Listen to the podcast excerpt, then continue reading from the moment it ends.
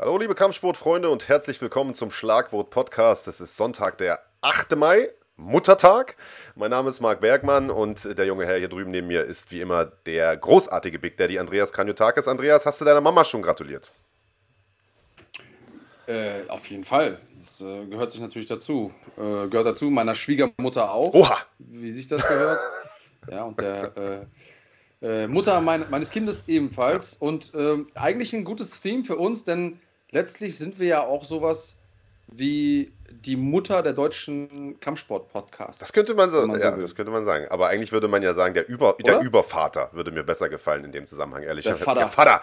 Ja, okay. Der Vater der Kampfsport-Podcast. Und ja, der Schwiegermutter zu gratulieren ist natürlich im Zweifel sogar fast schon wichtiger als der eigenen Mutter, weil äh, davon hängt unter Umständen auch Wohl und Wehe äh, ne? der, des persönlichen Hausfriedens ab. kommt auf die Mutter an, kommt auf die Schwiegermutter an. Da sind sehr, sehr viele Dynamiken im Gange. Ja. Ich habe auf jeden Fall meine Pflicht heute erfüllt. Wie ist es mit dir? Äh, ja, ja, ich natürlich auch. Habe die Mama brav besucht und ein Geschenk vorbeigebracht. Habe der Schwiegermama auch gratuliert, natürlich. Äh, sonst würde ich hier nicht sitzen heute. Und ähm, aber Schwiegermutters Ja, definitiv, definitiv. Äh, ich, ich liefere mir immer Kopf an Kopf rennen mit, mit dem anderen Schwiegersohn, äh, den es gibt. Äh, und, und sie meistens den kürzeren. Aber äh, wir wollen heute gar nicht über Mütter. Ich gehe davon aus, dass sie mehr als eine to Tochter hat. Deine, deine ich hoffe es. Okay, ja, ich. Wir wollen heute aber gar nicht über Mütter und Töchter reden, sondern äh, über die Mutter der Kampfsportveranstaltungen, natürlich die UFC, äh, denn da gab es eine historische äh, Veranstaltung letzte Nacht, UFC 274. Da gibt es einiges zu besprechen und äh, einige Sachen, auf die wir hier reagieren müssen. Äh, nicht nur äh, das sensationelle Ergebnis des Hauptkampfes, sondern viele, viele andere Dinge mehr und der ganze Rattenschwanz, der auch an diesem Hauptkampf noch dran äh, hing oder beziehungsweise voraus, dem vorausging. Aber das ist noch lange nicht alles. Wir sprechen über die nächste NFC-Veranstaltung, die es ja schon kommenden Monat in Balingen geben wird. Äh, da haben wir heute den Hauptkampf zu verkünden und es wird nicht Max Koga sein. So viel können wir vielleicht schon mal vorwegnehmen, denn das ist das nächste große Thema und wahrscheinlich das, auf das die meisten hier im Chat äh, am allermeisten hinfiebern, denn er steht groß auf dem Thumbnail drauf. Wir enthüllen den nächsten Gegner von Max Koga. Darauf müsst ihr aber noch ein bisschen warten. Also, äh, wie sagen wir immer so schön, lieber Andreas, pickepackevolle Sendung heute. Ja, einiges, äh, was da noch ansteht und worüber wir auch sprechen können, müssen, sollen. Quasi ist es unsere heilige Pflicht, als äh, Mutter, Vater äh, und äh, Sohn vom äh, MMA-Podcast Deutschland. Ähm, ja, lass uns mit, mit UFC anfangen, oder? Würde ich auch sagen. Lass uns mal loslegen und lass uns direkt natürlich auch mit dem Hauptkampf loslegen. Äh, ein Kampf, auf den viele Leute lange hingefiebert haben. Leichtgewichtstitel äh, Charles Oliveira, nachdem er das Ding ja äh, also mit einer sensationellen Performance gegen Dustin Poirier gewonnen hatte. Nun die erste Verteidigung gegen, äh, gegen Justin Gaethje. Zwei Kämpfer, die also, also ich würde sagen, zu den beliebtesten Kämpfern im Leichtgewicht gehören, wenn nicht die beliebtesten Kämpfer im Leichtgewicht sind. Das muss man einfach sagen, einfach weil sie ähm, lange gebraucht haben, um sich ihre, um sich ihre Titelchancen zu verdienen, äh, weil sie äh, dieses Anywhere, Anytime-Ding immer durchgezogen haben und weil sie weniger durch Trash-Talk und einfach immer durch, durch unterhaltsame Kämpfe aufgefallen sind. Das, das kann man, glaube ich, schon mal vorwegschicken. Äh, das heißt, ein Kampf mit jeder Menge Vorfreude, ein Kampf, der auch extrem viel Action versprochen hat und dann gab es Freitagabend nach der Waage äh, die große Ernüchterung, Andreas. Ja, eine absolut abstruse Situation. Der Champion bringt sein Gewicht nicht, kann dadurch den Titel nicht gewinnen. Das ist in einem Nicht-Champion-Kampf oder Nicht-Titelkampf ist es so, dass man dann einfach einen Teil von seiner Börse abgibt und äh, dann muss der Gegner auch noch zustimmen, je nachdem, wie viel man äh, nicht geschafft hat, ob er überhaupt den Kampf machen möchte oder nicht. Beim Titelkampf ist es so, dass man nicht Champion in dieser Gewichtsklasse werden kann, wenn man nicht auch in der Gewichtsklasse eingewogen hat. Ähm, und damit war klar, gewinnt ähm, äh, Oliveira, wird er nicht Champion sein, obwohl er vorher Champion war. Also, äh, vollkommen, ich kann mich gar nicht dran erinnern. Gab es sowas schon mal? Mich jetzt so fragst, äh, wir hatten das ja mal mit, äh, mit Davison Figueiredo, der in einem Titelkampf nicht den Titel gewinnen konnte, erst vor gar nicht allzu langer Zeit, vor einem Jahr etwa, aber da war er meines Wissens nach nicht Champion, oder? Da war er Herausforderer, genau. Dass der Champion ja. den Titel abgenommen bekommen hat, weil er das Gewicht nicht äh, gebracht hat, ist meines Wissens nach tatsächlich das erste Mal so vorgekommen, aber ihr könnt uns gerne korrigieren, äh, wenn ihr es besser wisst. Ähm, Schreibt es gerne mal in den Chat rein. Ja, und Conciliage hat hier gerade gesagt, Oliveira hat auch gegen Chandler den Light Heavyweight-Titel äh, gewonnen. Ähm, das war der vakante Titel, den, der, äh, um den die gekämpft haben. Äh, war das so? Stimmt. Korrekt, ja, danke schön. Siehst du, ich sag doch, einer von euch weiß es immer besser. Ich hatte jetzt nur den Kampf gegen Poirier im Kopf, aber ja. stimmt, das war die erste Verteidigung. Korrekt. Korrekt. Okay, naja, auf jeden Fall ähm, ist das jetzt total irre, weil jetzt ist das passiert, was rein logisch gar keinen Sinn macht. Wir haben den Champion, der auch gewonnen hat, aber kein Champion mehr ist. Ähm, jetzt hat Dana White schon gesagt, ähm, er bekommt trotzdem seine Pay-Per-View-Cuts von heute, müsste sich aber noch überlegen, weil das ist ja der große Unterschied vertraglich in der UFC. Sobald man eben einen Champion-Gürtel hat, bekommt man einen Cut, also ein Interview-Verkäufen. Und jetzt muss er sich natürlich überlegen, ob das beim nächsten Mal, wenn er kämpft, auch wieder so wird. Er hat klar zugesichert, dass egal wer um den Leichtgewichtstitel als nächstes kämpfen wird, darüber reden wir gleich noch weiter, die eine Hälfte des Titelkampfs wird auf jeden Fall Charles Oliveira sein. Ich glaube, da sind wir uns alle einig, das macht ja auch gar keinen Sinn sonst. Ja, also und man hat auch im Nachgang, also äh, wer die Veranstaltung gesehen hat, der, der wird wissen, was ich meine. Man hat einen äh, extrem, äh, also impulsiven dann Charles Oliveira gesehen, der natürlich von dem natürlich eine Menge Last abgefallen ist äh, und der direkt rausgestürmt ist zu äh, Dana White und, äh, und, und, ihm gesagt hat, hier, ich bin der Champion, ich will meinen Gürtel wieder haben. Und äh, Dana White hat ihn direkt so an den Arm gepackt und hat ihm lächelnd zugesichert, ja, ja, du kämpfst als nächstes wieder um diesen Titel. Und das hat natürlich einen Hintergrund, denn äh, man könnte jetzt natürlich meinen, das ist ja super unprofessionell, sein Gewicht nicht zu erbringen und gerade als Champion, wie kann das sein? Äh, aber das ist ja nicht die gesamte Geschichte, sondern darüber sollten wir, glaube ich, vorher auch nochmal sprechen. Ähm, das ist, ist ja alles gar nicht so unkontrovers abgelaufen. Ähm, du kannst da sicherlich ein bisschen mehr zu erzählen, Andreas. Du steckst näher in dieser Materie drin. Äh, nur so viel, es ist wohl so gewesen, dass Oliveira dieses Gewicht bei diesem Pre-Weigh-In gehabt hat. Also man wiegt sich wohl vor dem offiziellen Wiegen schon zweimal ein, auch unter Aufsicht von, äh, von Vertretern der Sportkommission, äh, auch auf einer offiziellen Waage, nicht auf irgendeiner äh, Aldi-Waage für 15 Euro. Äh, und da hat das Gewicht wohl gestimmt. Er hatte sogar entsprechend äh, da einen Post zu abgesetzt. Und dann ist es wohl aber, und da musst du mir jetzt erklären, wie das sein kann, äh, so gewesen, dass einer von der, von, der, von der Behörde, von der Kommission äh, vor der Waage diese Waage nochmal resettet hat. Also da gibt es ja dann, das wird ja austariert mit so einem kleinen Gewicht, was dann hin und her geschoben wird. Und danach bei mehreren Kämpfern, nicht nur bei Charles Oliveira, wohl ein paar hundert Gramm mehr auf dieser Waage standen. Das heißt, sie hat einfach mehr angezeigt als bei diesem Pre-Way-In vorher. Und äh, ja. das hat wohl bei anderen Kämpfern und Kämpferinnen äh, auch dazu geführt, dass die mehr auf der Waage hatten, hat aber nicht dazu geführt, dass sie Übergewicht hatten, einfach weil die das Gewicht vorher on point hatten. Und du hast es gerade gesagt, als Nicht-Titelkämpfer natürlich 500 Gramm Toleranz haben dürfen. Charles Oliveira aber nicht. Und genau deshalb war er 200 Gramm drüber und es kam zu dieser Situation. Jetzt erklär mir, wie kann das sein? Eigentlich gibt es nur eine logische Erklärung dafür. Denn die Wagen werden vorab von der Kommission gecheckt, geeicht quasi.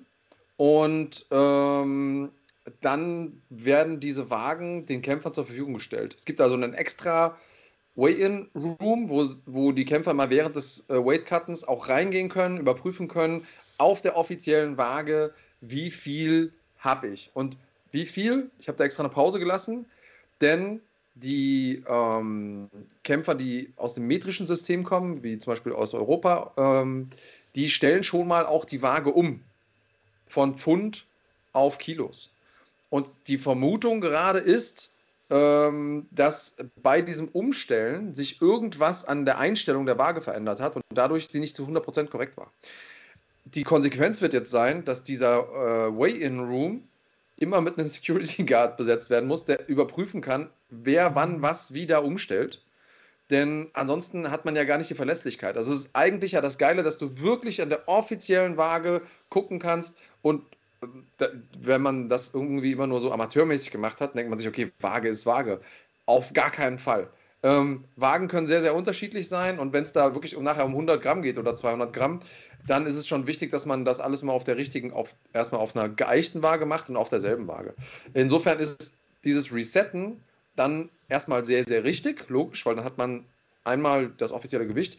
Blöd natürlich, wenn irgendjemand vorher da reingeht. Und das ist bei der UFC bis gestern so gewesen, dass dieser Weigh-in-Room nicht kontrolliert wurde. Das heißt, die Waage wurde dahingestellt, die Waage eicht und dann konnten die Kämpfer immer, wie sie wollten, rein und raus. Und die stand da auch mal unbeobachtet, sage ich mal. Und vielleicht hat auch irgendjemand sich einen kleinen Scherz erlaubt und hat da ein bisschen rumgedreht, das weiß man nicht. Aber gerade ist die Vermutung, wenn man nicht böswillig sein möchte, zu sagen, dass ähm, diese, äh, diese Veränderung einfach bei der Veränderung von Kilos auf, äh, auf Pfund kam und dadurch diese Irritation.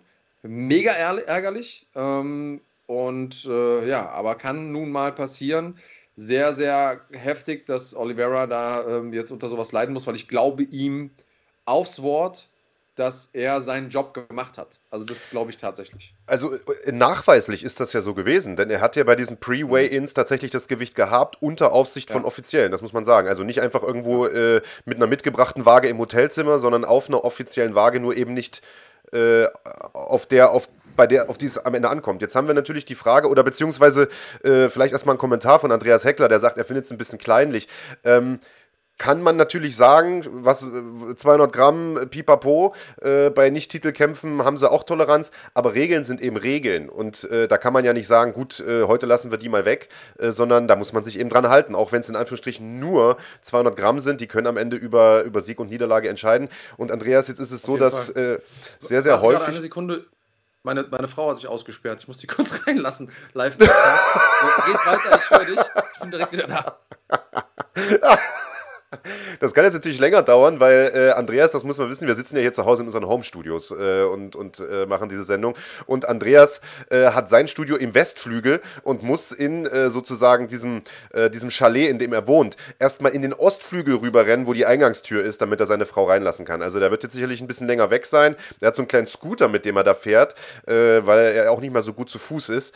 Aber ich würde jetzt einfach versuchen, die Zeit so lange zu überbrücken. Denn die Frage, die jetzt natürlich im Raum steht, ist, und die auch viele äh, Kollegen aus den USA sofort gestellt haben, warum nutzt man überhaupt noch äh, diese analogen Wagen? Das ist ja, das wirkt ja wie ein Relikt aus dem letzten Jahrtausend. Äh, heutzutage gibt es sehr, sehr genaue Digital, oder ist er ja schon wieder, wunderbar.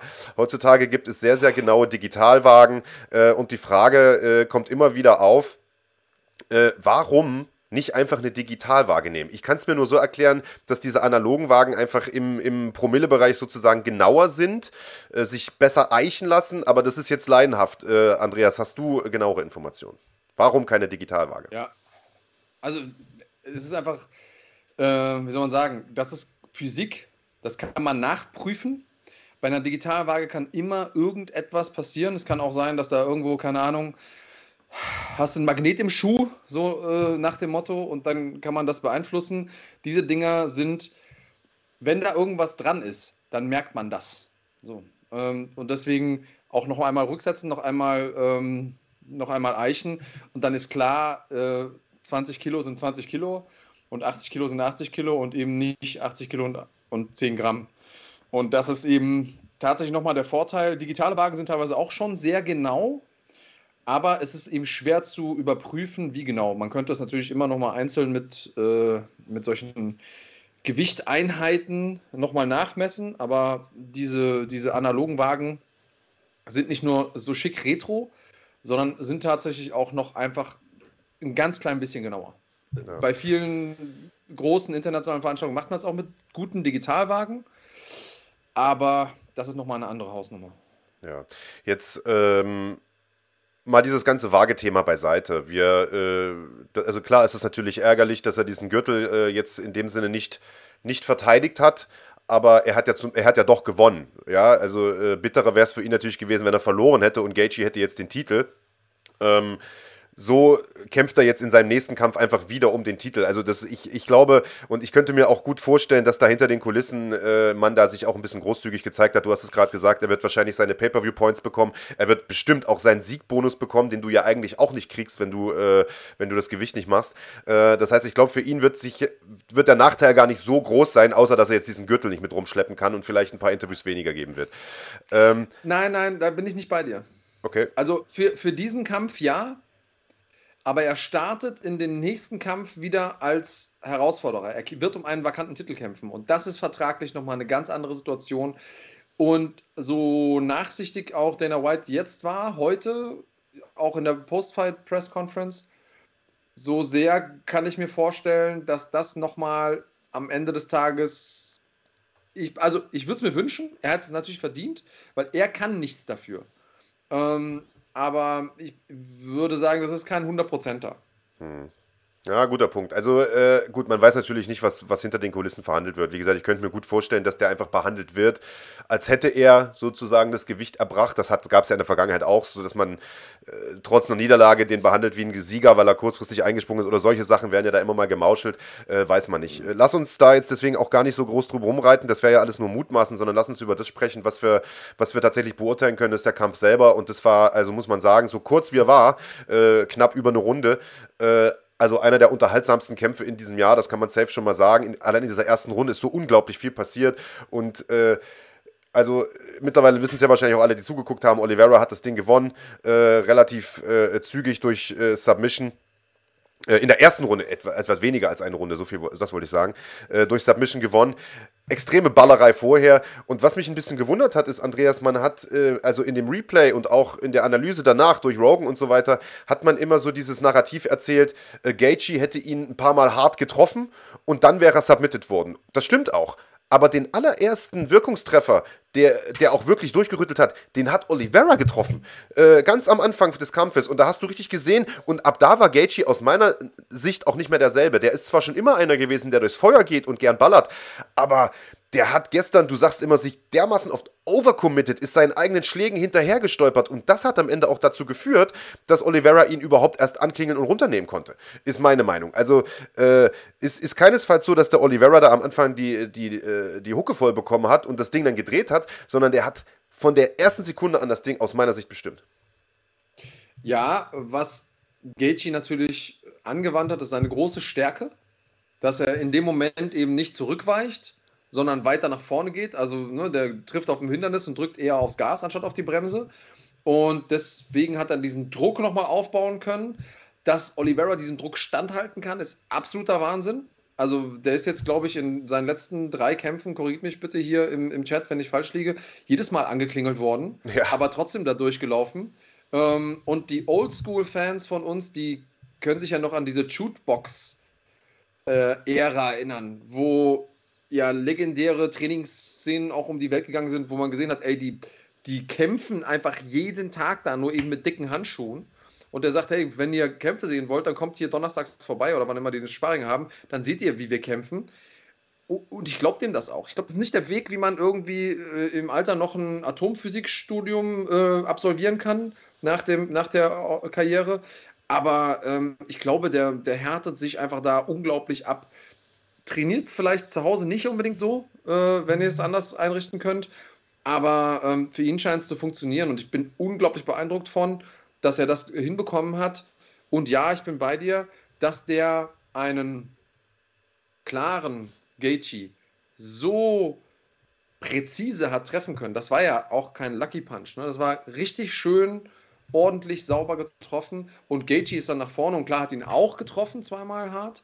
Ähm, und da sieht man auch, was für eine Power dieser Gaethje hat, ne? weil die, die Schläge sahen eigentlich nicht so aus. Und dann, ich glaube, bei dem zweiten äh, Hook war das, da ist er so leicht verzögert noch runtergegangen. Also das Ding hat schon gesessen.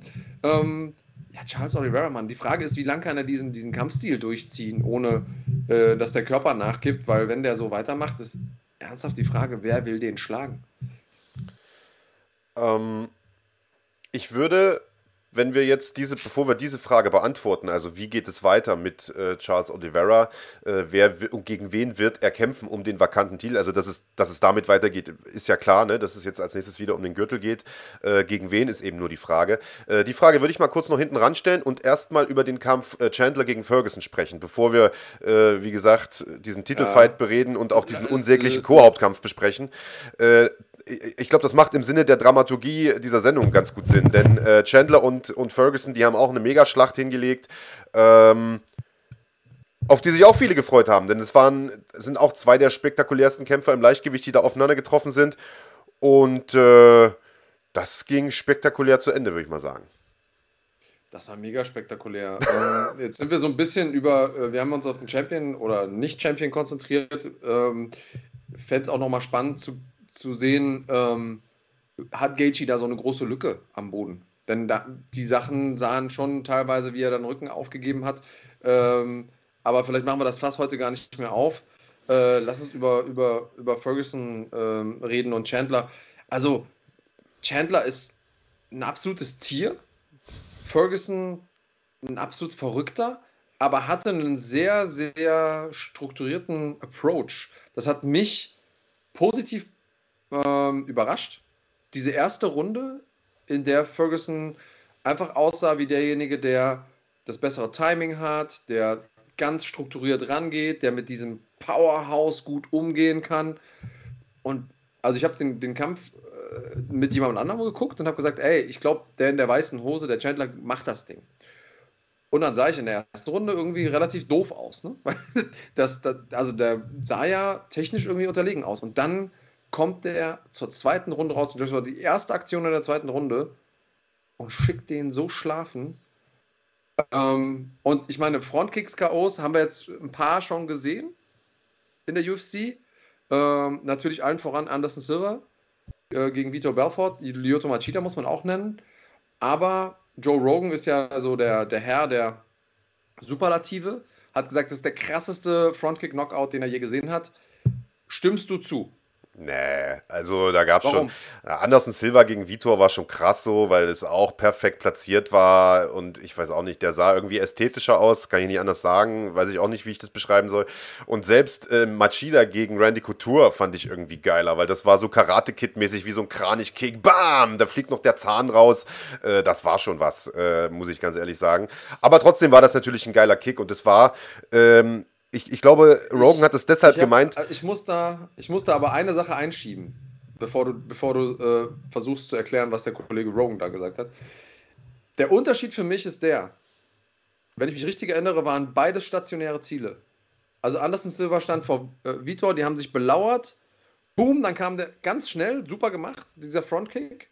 Überraschend damals auch, weil diesen Frontkick-KO gab es vorher nicht in, in der UFC.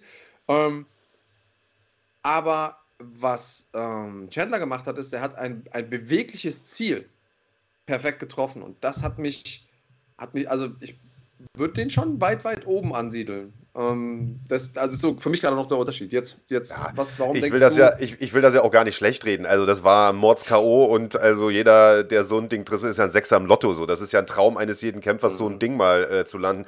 Insbesondere für einen Michael Chandler, der mit einem Riesenknall in der UFC aufgeschlagen ist und dann zwei Kämpfe also Mörderkämpfe, muss man auch sagen, irgendwie blöd verloren hat. So. Das, das, das weißt ja. du, äh, von daher äh, cool für ihn.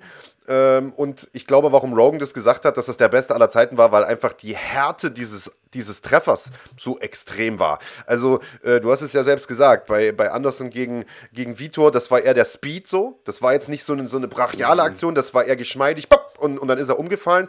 Äh, bei, bei Machida ähnlich. Und äh, bei Chandler, das war, als ob du da mit einem Baseball, mit einem Golfschläger ausgeholt hast von unten und den da perfekt unter das Kinn getroffen hast. Man hat richtig gesehen, wie komplett alles da eingeschlafen ist im Gesicht von Ferguson. Also es war schon, in, also war vielleicht der brutalste Frontkick-KO. So könnte, also das wäre so der Superlativ, dem ich dem Ding äh, aufsetzen würde.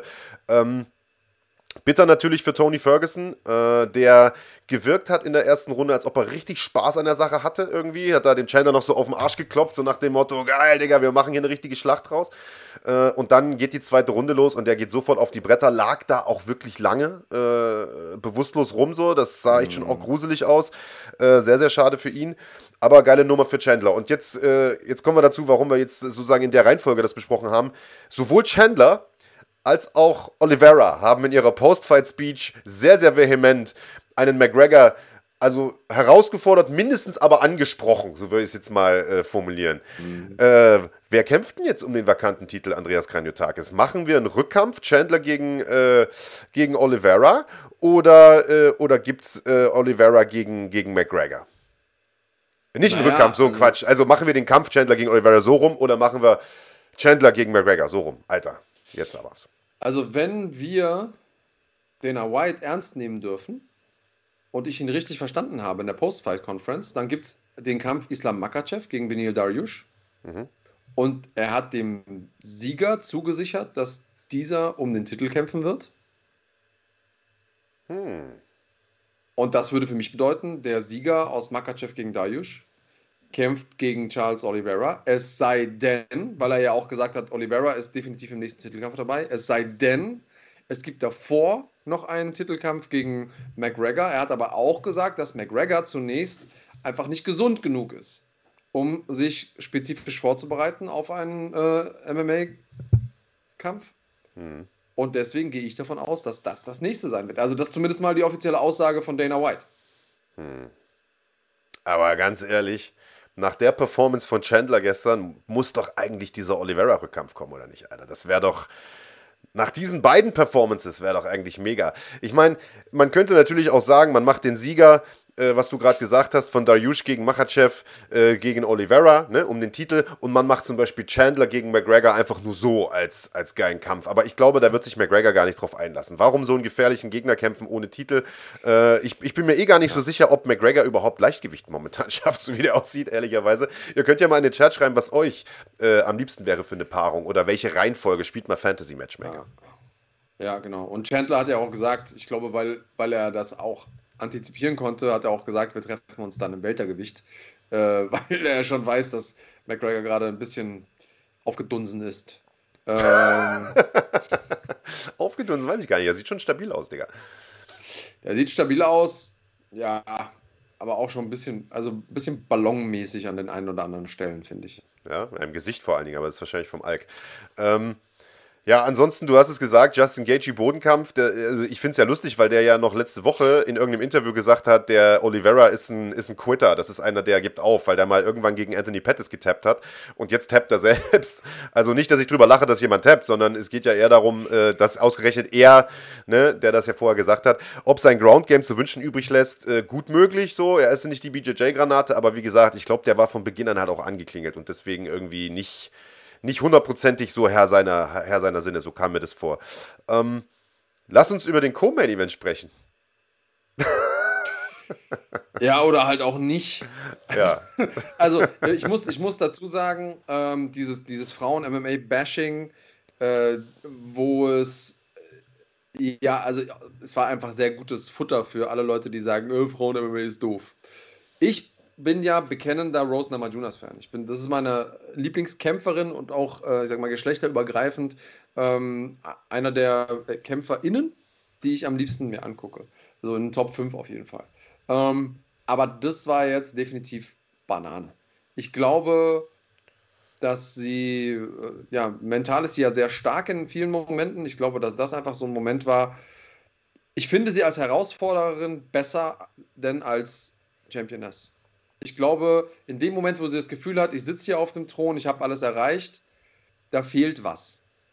Und ich glaube, dass wir genau das jetzt gesehen haben. Ich glaube, wir haben jetzt genau gesehen eine äh, Rose Namajunas, die so satt war. Die musste sich nichts beweisen. Ähm, das war, das war schwer. Und ich meine auch das Coaching von Pat Barry in der Rundenpause so nach dem Motto, ah, alles funktioniert super, hör dir die Boos an, das ist genau die Bestätigung dafür, dass alles gut läuft und so.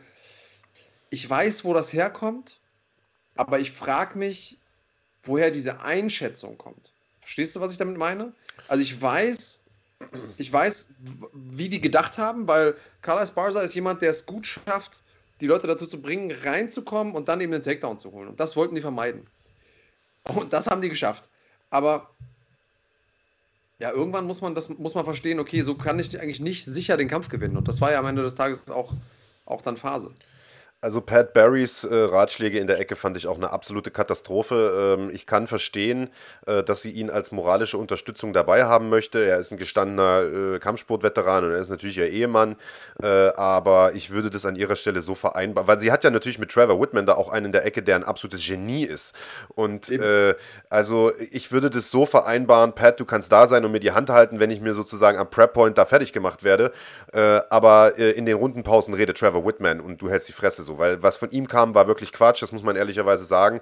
Ähm, ich weiß nicht gar nicht, ob sie satt ist, so, das war jetzt gerade deine Einschätzung. Ich glaube eher, das ist so ein Problem, Styles make fights und es ist ein Selbstbewusstseinsproblem bei ihr, habe ich manchmal das Gefühl. Erinnerst du dich an dieses I am the best, I am the best, I am the best, was sie in diesen letzten paar Kämpfen immer gemacht hat? Und äh, sie hatte ja nun diesen diesen ersten Kampf gegen Esparza damals im Finale von The Ultimate Fighter, wo sie halt runtergenommen wurde, runtergenommen wurde und am Ende submitted wurde. Und sie wurde ja in vielen Kämpfen auch runtergenommen und Carla Esparza ist nun mal eine Monsterringerin. Das heißt, die, der Gameplan war wahrscheinlich draußen zu bleiben, um auf keinen Fall in diese Clinch-Distanz zu kommen. Auf der anderen Seite schlägt sie natürlich auch einen guten Hammer und äh, die äh, sozusagen Strategie bei Esparza war es mit Sicherheit, nicht in Schlagdistanz zu diesem Hammer zu kommen. Und, und, und das hat sie ja auch selber gesagt, der Plan war es, einen Takedown zu holen. So, und wenn aber beide auf Distanz bleiben, so, die wird wahrscheinlich darauf gewartet haben, dass Namajunas nach vorn kommt und sie dann irgendwie einen Takedown holen kann. Das ist aber nicht passiert und so haben sich beide halt irgendwie fünf Runden lang belauert.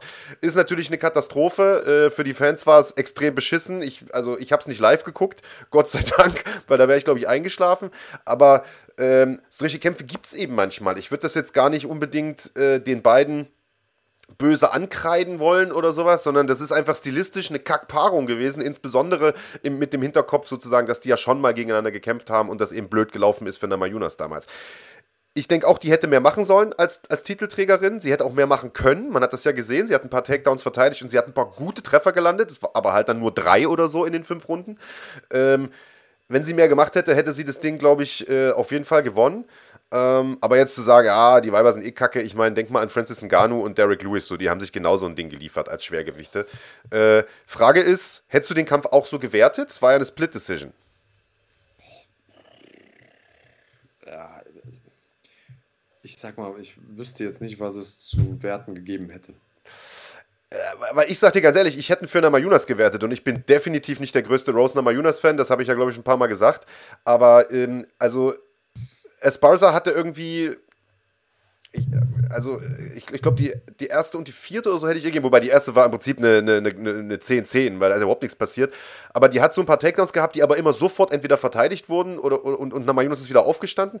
Und also die besseren Treffer im Sinne von Schaden, der gemacht wurde, hatte eigentlich, hatte eigentlich Namajunas. So. Aber ich weiß ja gar nicht, wie habt ihr es gesehen? Wen, wie hattet ihr den Kampf äh, gewertet? Das würde mich mal echt interessieren. Ja, ich glaube, Knutscher hat es gesagt, beide haben den Kampf verloren. Und ob es jetzt an den Stilen lag oder an, am Kopf von der äh, Championess, weiß ich nicht, aber ja, unterschreibe ich so. Viel wichtiger ist die Frage, Andreas, äh, von der Stenz: Färbst du deinen Bart? äh, die Frage ist, warum dich das interessiert, aber die Antwort ist ja. Ehrlicherweise habe ich mir die Frage aber vorhin auch gestellt, Digga, als du, als du in den Call gekommen bist. Äh, Sieht gut. gut aus. Du bist nur neidisch, oder? Ja, schlecht sieht nicht, aber was ist das, Midlife Crisis schon, oder? äh, ja, einfach, also ich bin ja schon alt, aber nicht so alt, dass alles grau ja. sein muss. Okay. Deswegen äh, habe ich das mal gemacht. Aber ich habe einfach zu lange draufgelassen, äh, weil ich noch angerufen wurde, während dieses Haarfärbezeug drauf war. Und ich wollte es eigentlich nur so leicht oh, dezent, aber ja. bis nach hinten los. Ja, was machen wir jetzt? Äh, also, ich meine, jetzt steht es ja 1-1 zwischen Esparza und Rose Namajunas, aber ich glaube, du kannst jetzt natürlich niemanden einen Rückkampf verkaufen, äh, weil das war ja nun auch eine enge Kiste und so weiter, aber will, äh, den Rückkampf will ja keiner sehen. das heißt, was macht man denn jetzt? Esparza gegen Jon Jacek? Oder, aber die kämpft ja eigentlich gegen Wei Lee. Die Siegerin dann gegen Esparza oder was? Oder wie? Ja, sowas. Hm. Also, weil alles andere, ähm, weiß ich nicht. Also, Achso, und Heinrich Hempel sagt natürlich, es steht 0-2. Ja, ja, korrekt. Also, äh, ja, ja, ja, ja. Ähm, ja, wahrscheinlich das. Ich weiß nicht, Andrasch hm. nochmal mit reinwerfen vielleicht. Aber weiß ich nicht. Hm. Irgendwie so. Ich finde, hm. äh, es müssen jetzt Whaley Zhang und Joanna kämpfen und dann die Siegerin um den Titel. Muss eben, muss eben das Cookie Monster noch ein bisschen aussetzen äh, warum nicht? Ja. Naja, gut. Ähm, lass uns noch über Shogun sprechen. Ich glaube, dann können wir den Deckel auch drauf machen bei der UFC. Äh, Kampf war jetzt nicht unbedingt der große Brüller, ehrlicherweise, aber einfach weil Shogun Shogun ist, äh, sollten wir es nochmal äh, sollen besprechen. Auch das ein Rückkampf. Die beiden haben sich, äh, wie lange ist das mittlerweile schon her, Mann? 2014 äh, äh, haben die das letzte Mal gekämpft. Damals ist, äh, damals ist Shogun K.O. gegangen. Und äh, also egal wie der Kampf jetzt gelaufen ist, ehrlicherweise beide sahen nicht besonders gut aus, hat, hat glaube ich keinen vom Hocker gerissen, das Ding. Aber die Tatsache, dass ein Shogun Hua immer noch dort steht und kämpft an der Weltspitze, äh, das nötigt einem schon Respekt ab. Also ich kann mich noch erinnern, 2005, Alter, als er diesen äh, Pride Grand Prix gewonnen hat und das war ja im Prinzip sein, sein großer Durchbruch. Das, das war so die, die Wachablösung von Wanderlei an ihn gefühlt, so äh, von den Shootebox-Legenden. Und da haben alle gesagt, Alter, so ein junger Typ und der zerstört alles so. Und dann, dann kommt, und ich meine, guck mal, das ist 17 Jahre her, Alter. Wahnsinn. 17 Jahre. Das ist unglaublich. Äh, und, und ich meine, irgendwie, hat man immer gedacht, so das wird mal die absolute Oberlegende, das wird der beste Kämpfer aller Zeiten, aber dann durch diesen Aufkauf durch die UFC hat er dann irgendwie gefühlt auch kein Bein mehr so richtig auf den Boden bekommen. Er war mal kurz Champion, aber irgendwie auch nicht so richtig, hat dann wieder verloren gegen äh, Machida und hat da auch gegen Leute verloren, wo du dachtest, Alter, Forrest Griffin, was das denn? Da habe ich gedacht, das kann nicht wahr sein und so weiter. Aber dass der das alles durchgestanden hat, bei all dem Geld, was der verdient hat und immer weitergemacht hat und trotz Niederlagen ohne Ende immer noch kämpft, das nötigt mir schon Respekt ab, Alter.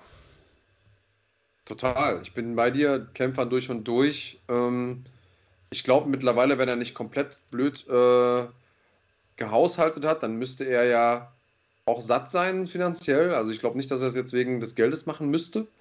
Ähm, ja, spannend. Äh, ich bin, äh, bin auch beeindruckt. Einen Kampf hat er noch im Vertrag. Und äh, Dana hat auch gesagt, den würde er ihm geben. Weil er sieht, er ist jetzt nicht irgendwie sang- und klanglos untergegangen. Ich glaube, man hätte auch argumentieren können, dass man vielleicht ihm den Kampf hätte geben können.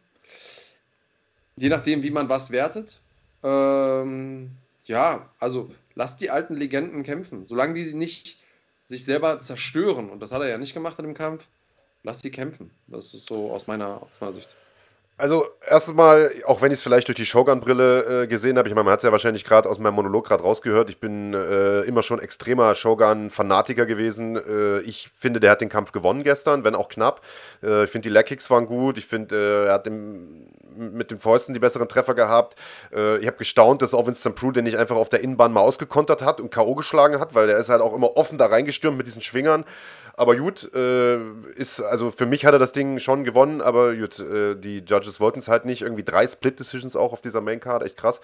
Ähm, ich muss einfach nur sagen, man, äh, also der bitterste Moment mit Shogun so äh, war aus, für mich persönlich 2018 in, in Hamburg, äh, wo der wirklich unmöglich aussah und gegen Anthony Smith baden gegangen ist. K.O. gegangen ist schwer und da habe ich mir gedacht, Alter, hör doch auf, Mann. Und selbst das ist schon wieder vier Jahre her. Und der hat seitdem fünf Kämpfe bestritten, davon zwei gewonnen, ein Unentschieden. Also im Prinzip muss man sagen, der hängt da oben immer noch mit den besten Leuten rum. So, Alter, dem sollen sie noch einen schönen Kampf geben, äh, sodass er sozusagen äh, dann in den Sonnenuntergang reiten kann. Und ich glaube, dann sind auch alle zufrieden. Ich hoffe nur, dass sie diesen einen Kampf nicht nutzen, um irgend so ein Killer-Halbschwergewicht wie Jamal Hill oder was weiß ich aufzubauen. So, das fände ich halt schade, sage ich mal. Ja, ja, Absch Abschiedskampf gegen, gegen Orlovsky im Schwergewicht. Digga, das würde ich mir angucken, sag ich dir ganz Aber es gibt auch im Halbschwergewicht, glaube ich, ein paar Leute, Mann, die du ja. ihm da hinstellen können. Weißt du, so einen, so einen alten Recken, äh, ja, mal gucken, was sie sich da einfallen lassen. Ähm, ja, war eine schöne UFC-Veranstaltung. Äh, ich bin, bin sehr, sehr gespannt, wie es weitergeht. Nächste Woche ist ja eine sehr, sehr interessante Veranstaltung, auch so ein bisschen aus, äh, sagen wir mal, deutschsprachiger MMA-Sicht. Alexander Rakic gegen Jan Blachowicz. Ähm, auch im Halbschwergewicht. Riesending, auch da bin ich mal gespannt. Also die nächsten Wochen bleiben spannend. Oh ja, das wird gut. Also äh, Rakic gegen Blachowicz könnt ihr ja mal schreiben. Wer ist da euer, euer Favorit in dem, in dem Kampf?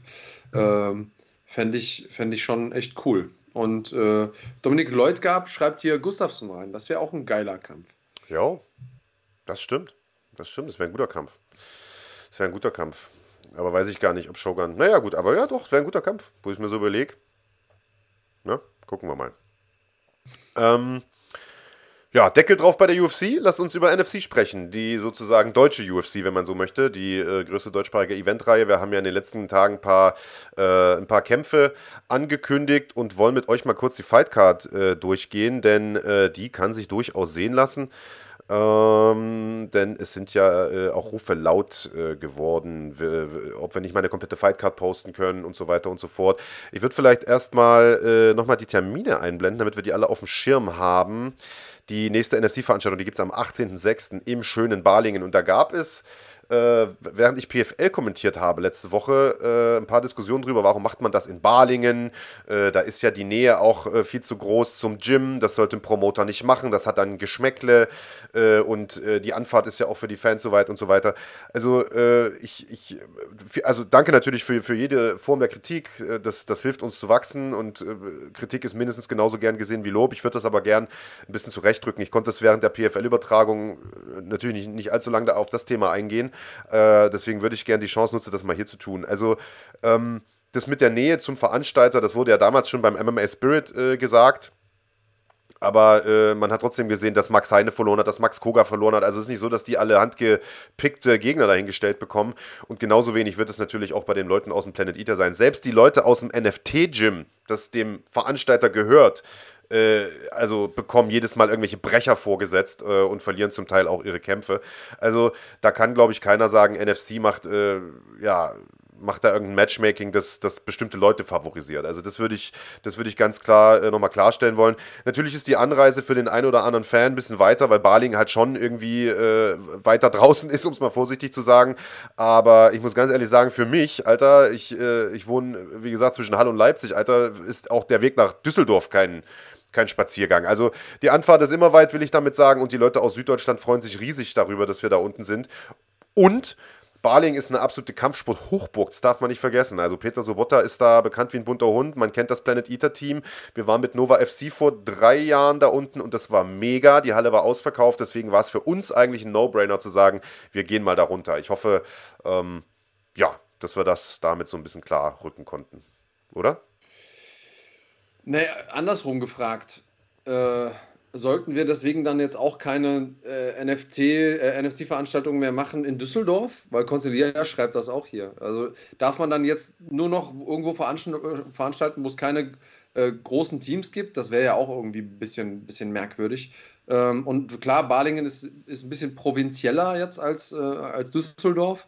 Aber am Ende des Tages, äh, wenn genug Leute sich begeistern dafür, dann fahren wir auch nach Hintertupfing oder weiß ich nicht äh, wohin ähm, und, und geben denen einen Teil von dem besten Sport der Welt in live. Und am Ende des Tages könnt ihr das ja hier auf dem Kanal sowieso immer in der Basic-Mitgliedschaft mitverfolgen. Also insofern, äh, wo gegrölt wird und gekämpft, ist ja dann auch sekundär. Und ansonsten, wenn es euch zu weit ist, dann holt euch gerne noch äh, Tickets für unsere anderen Veranstaltungen. Könnt ihr bis zum Ende des Jahres alle Veranstaltungen jetzt schon buchen. Wir haben einzelne Leute, die tatsächlich Tickets für alle Veranstaltungen schon gebucht haben. Äh, ja. Irgendwie eine, eine, Familie, die sich komplett, komplett durchversorgt hat bis zum Ende des Jahres. Ähm, Mutter, Vater, Kind, die gesagt haben, okay, wir, wir buchen schon mal pauschal, ohne zu wissen, wer kämpft wann, wo, alle Events durch. Richtig geil. Ähm, ja, und äh, das ist möglich, denn beim letzten Mal war wieder das Geweine groß. Oh, ist ausverkauft, hast du nicht noch irgendwo, könnt ihr noch irgendwo, nicht irgendwo Stühle dazu stellen. Wenn ausverkauft ist, ist es ausverkauft und live ist absolut ein Erlebnis. Also unter fighting.de slash Tickets gerne Tickets sichern für Balingen und wenn es euch wirklich zu weit sein sollte, dann guckt ihr hier auf dem Kanal und dann schaut aber schon mal rein, wann wir in eure Stadt oder in eure Nähe kommen und holt jetzt schon Tickets, denn wir reden ja nachher noch oder jetzt gleich noch über die, die Fightcard in Balingen. Die ist ordentlich und bislang hat es noch keiner bereut, glaube ich, äh, sich ein Ticket für NFC gekauft zu haben. Ja, also ich wollte es gerade sagen, genau so ist es. Äh, wir äh, sprechen gleich über die Fightcard von Balingen, das hast du gesagt. Wir enthüllen den Hauptkampf von Balingen, das kommt auch gleich. Und äh, auch für Bonn könnt ihr euch schon mal vormerken. Äh, da enthüllen wir auch den Hauptkampf noch heute in dieser Sendung. Äh, dort wird nämlich Max Koga das nächste Mal in den Cage steigen. Gegen wen? Verraten noch nicht, müsst ihr euch ein bisschen länger gedulden. Äh, und weil die Frage gerade in Chat ein paar Mal kam, äh, ob es die Contender Series weiterhin gibt, also die Amateur-Event-Reihe von äh, NFC, auch die wird es weiterhin geben. Und zwar bei der Jahresendveranstaltung am 17.12. in Düsseldorf. Das wird auch nochmal ein richtig großer Event. Ähm, also wenn ihr da Bock drauf habt, äh, gern auch da vormerken. Tickets gibt es schon für alle Events äh, unter fighting.de slash Tickets. Und dann würde ich sagen, lass uns doch mal reinschauen äh, in die äh, sozusagen Fightcard von Barlingen. Äh, warte. Do it. Gar nicht so einfach. Jetzt muss ich mal gucken, wo ich das hier habe. Ah, hier haben wir es. Zack. Genau. Und da geht's los mit äh, Lokalmatadoren nämlich äh, diesem jungen Herren hier. Sali Assam bekommt es zu tun mit einem Kämpfer aus dem Planet Eater Gym, Andreas Kanyotakis ja, Mucci, äh, wie er in Balingen nur heißt, genau. äh, auch schon ewig lange dabei. Sieht ein bisschen aus wie Schwiegermutters Liebling. Ähm, so als würde der quasi seiner Schwiegermutter vor seiner Mutter gratulieren am Muttertag. Aber der Junge kann kämpfen. So viel kann ich verraten. Ich habe mit dem schon Sparring gemacht, äh, obwohl der gefühlt 60 Kilo weniger wiegt. Ähm, der Typ kann kämpfen und ich freue mich sehr, den in Action zu sehen und ihr solltet euch auch freuen. Wenn ihr ihn noch nicht kennt, dann vertraut mir auf jeden Fall an der Stelle. So ist es. Tobias Mutschler gegen Sali Assam, das also äh, eine der Paarungen. Äh, warte mal ganz kurz. Also für alle, die sich fragen, warum ich hier teilweise so geistlos rumbrabble und immer nach unten gucke, ich äh, betreue heute den, den, den Stream wieder. Also ich äh, muss quasi erst mal gucken, wie ich. Äh, ja, warte mal kurz. So, dann brauchen wir das hier. Jetzt, ha, Wunder der Technik. Äh, das ist der nächste Kampf. Robin Frank gegen äh, Timo Kuchelmeister. Auch das ein Lokalmatador aus Balingen. Ja, und ähm, Du hast es schon gesagt, die Lokalmatadoren bekommen da keine leichte Kost vorgesetzt. Das äh, sind alles Kämpfe auf Augenhöhe und wer unseren Matchmaker bei NFC kennt, den Max Merten, der weiß, dass er nur solche Matches macht. Ähm, wird kein Durchmarsch für keinen der beiden und beide haben eine realistische Chance, das Ding mit nach Hause zu nehmen.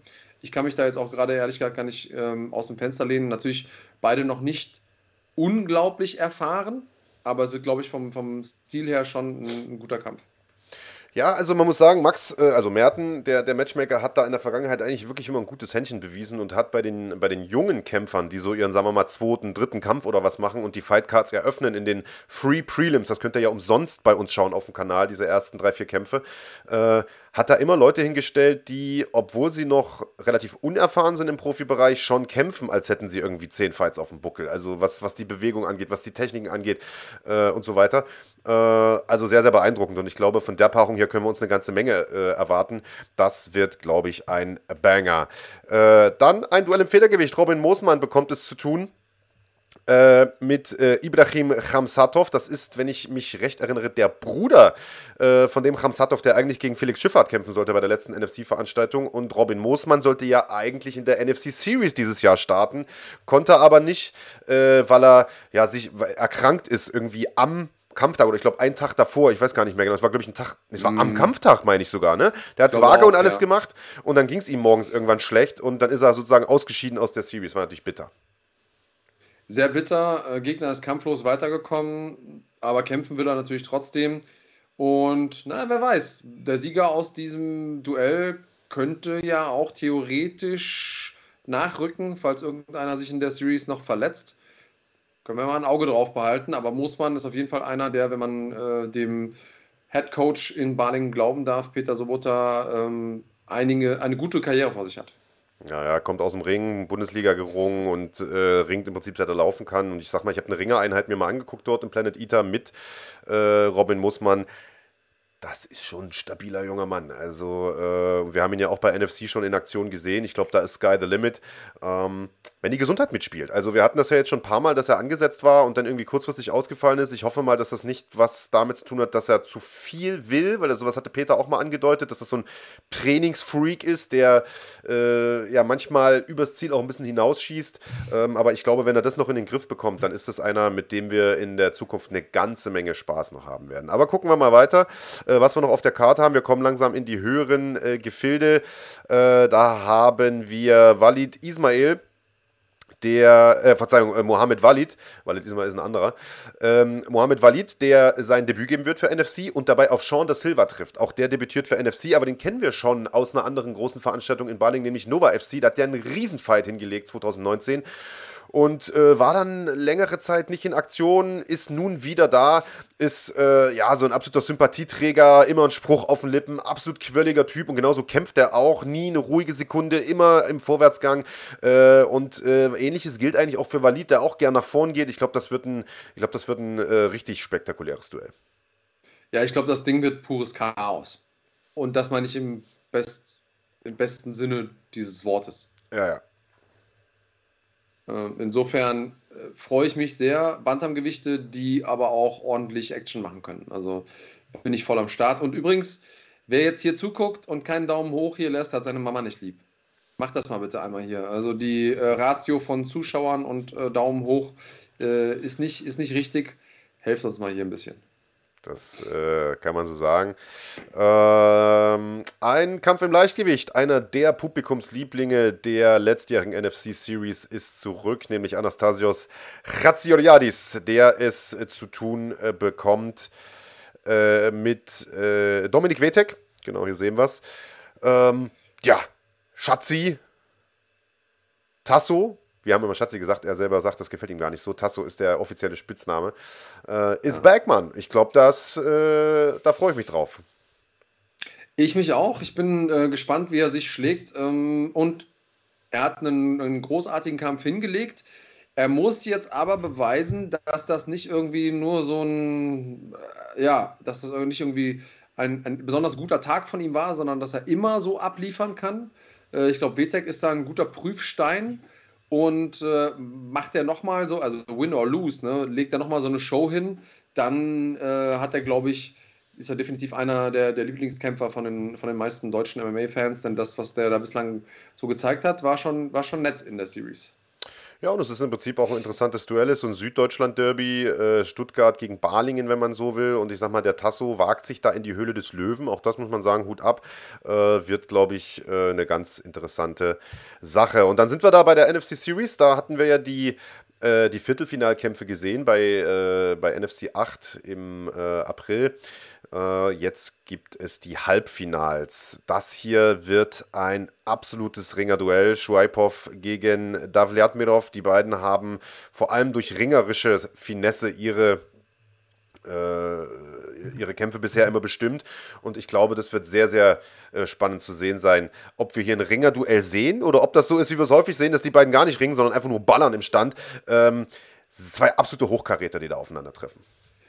Ja, und ich freue mich auf diese Paarung. Also ich glaube, ähm, dass das großartig ist, wenn die beiden gegeneinander kommen. Und ich glaube, dass ähm, das dem, dem Turnier als solches auch gut tut, dass die an, an der Stelle gegeneinander kommen. Und äh, ich bin gespannt, wer von den beiden ins Finale kommt. Und ja, immer stilistisch spannend zu sehen, wie du schon gesagt hast, kann ich also auch nur beipflichten. Ja, und im Finale wird einer dieser beiden dann treffen auf einen dieser beiden hier, Mohamed Issa oder ähm, äh, Nassim Belwachi, äh, Issa, auch den kennt man aus der letztjährigen NFC Series, hat das bis ins Halbfinale geschafft, ist äh, dann an seinem Stallkollegen äh, Pantele Taran gescheitert ähm, in einer knappen Kiste. Hervorragender Striker und äh, hat mir in äh, dieser Gewichtsklasse fast sogar noch besser gefallen dieses Jahr, ehrlich gesagt, im ja. Viertelfinale. Also dieser Cut ins Federgewicht, der scheint ihm nicht geschadet zu haben.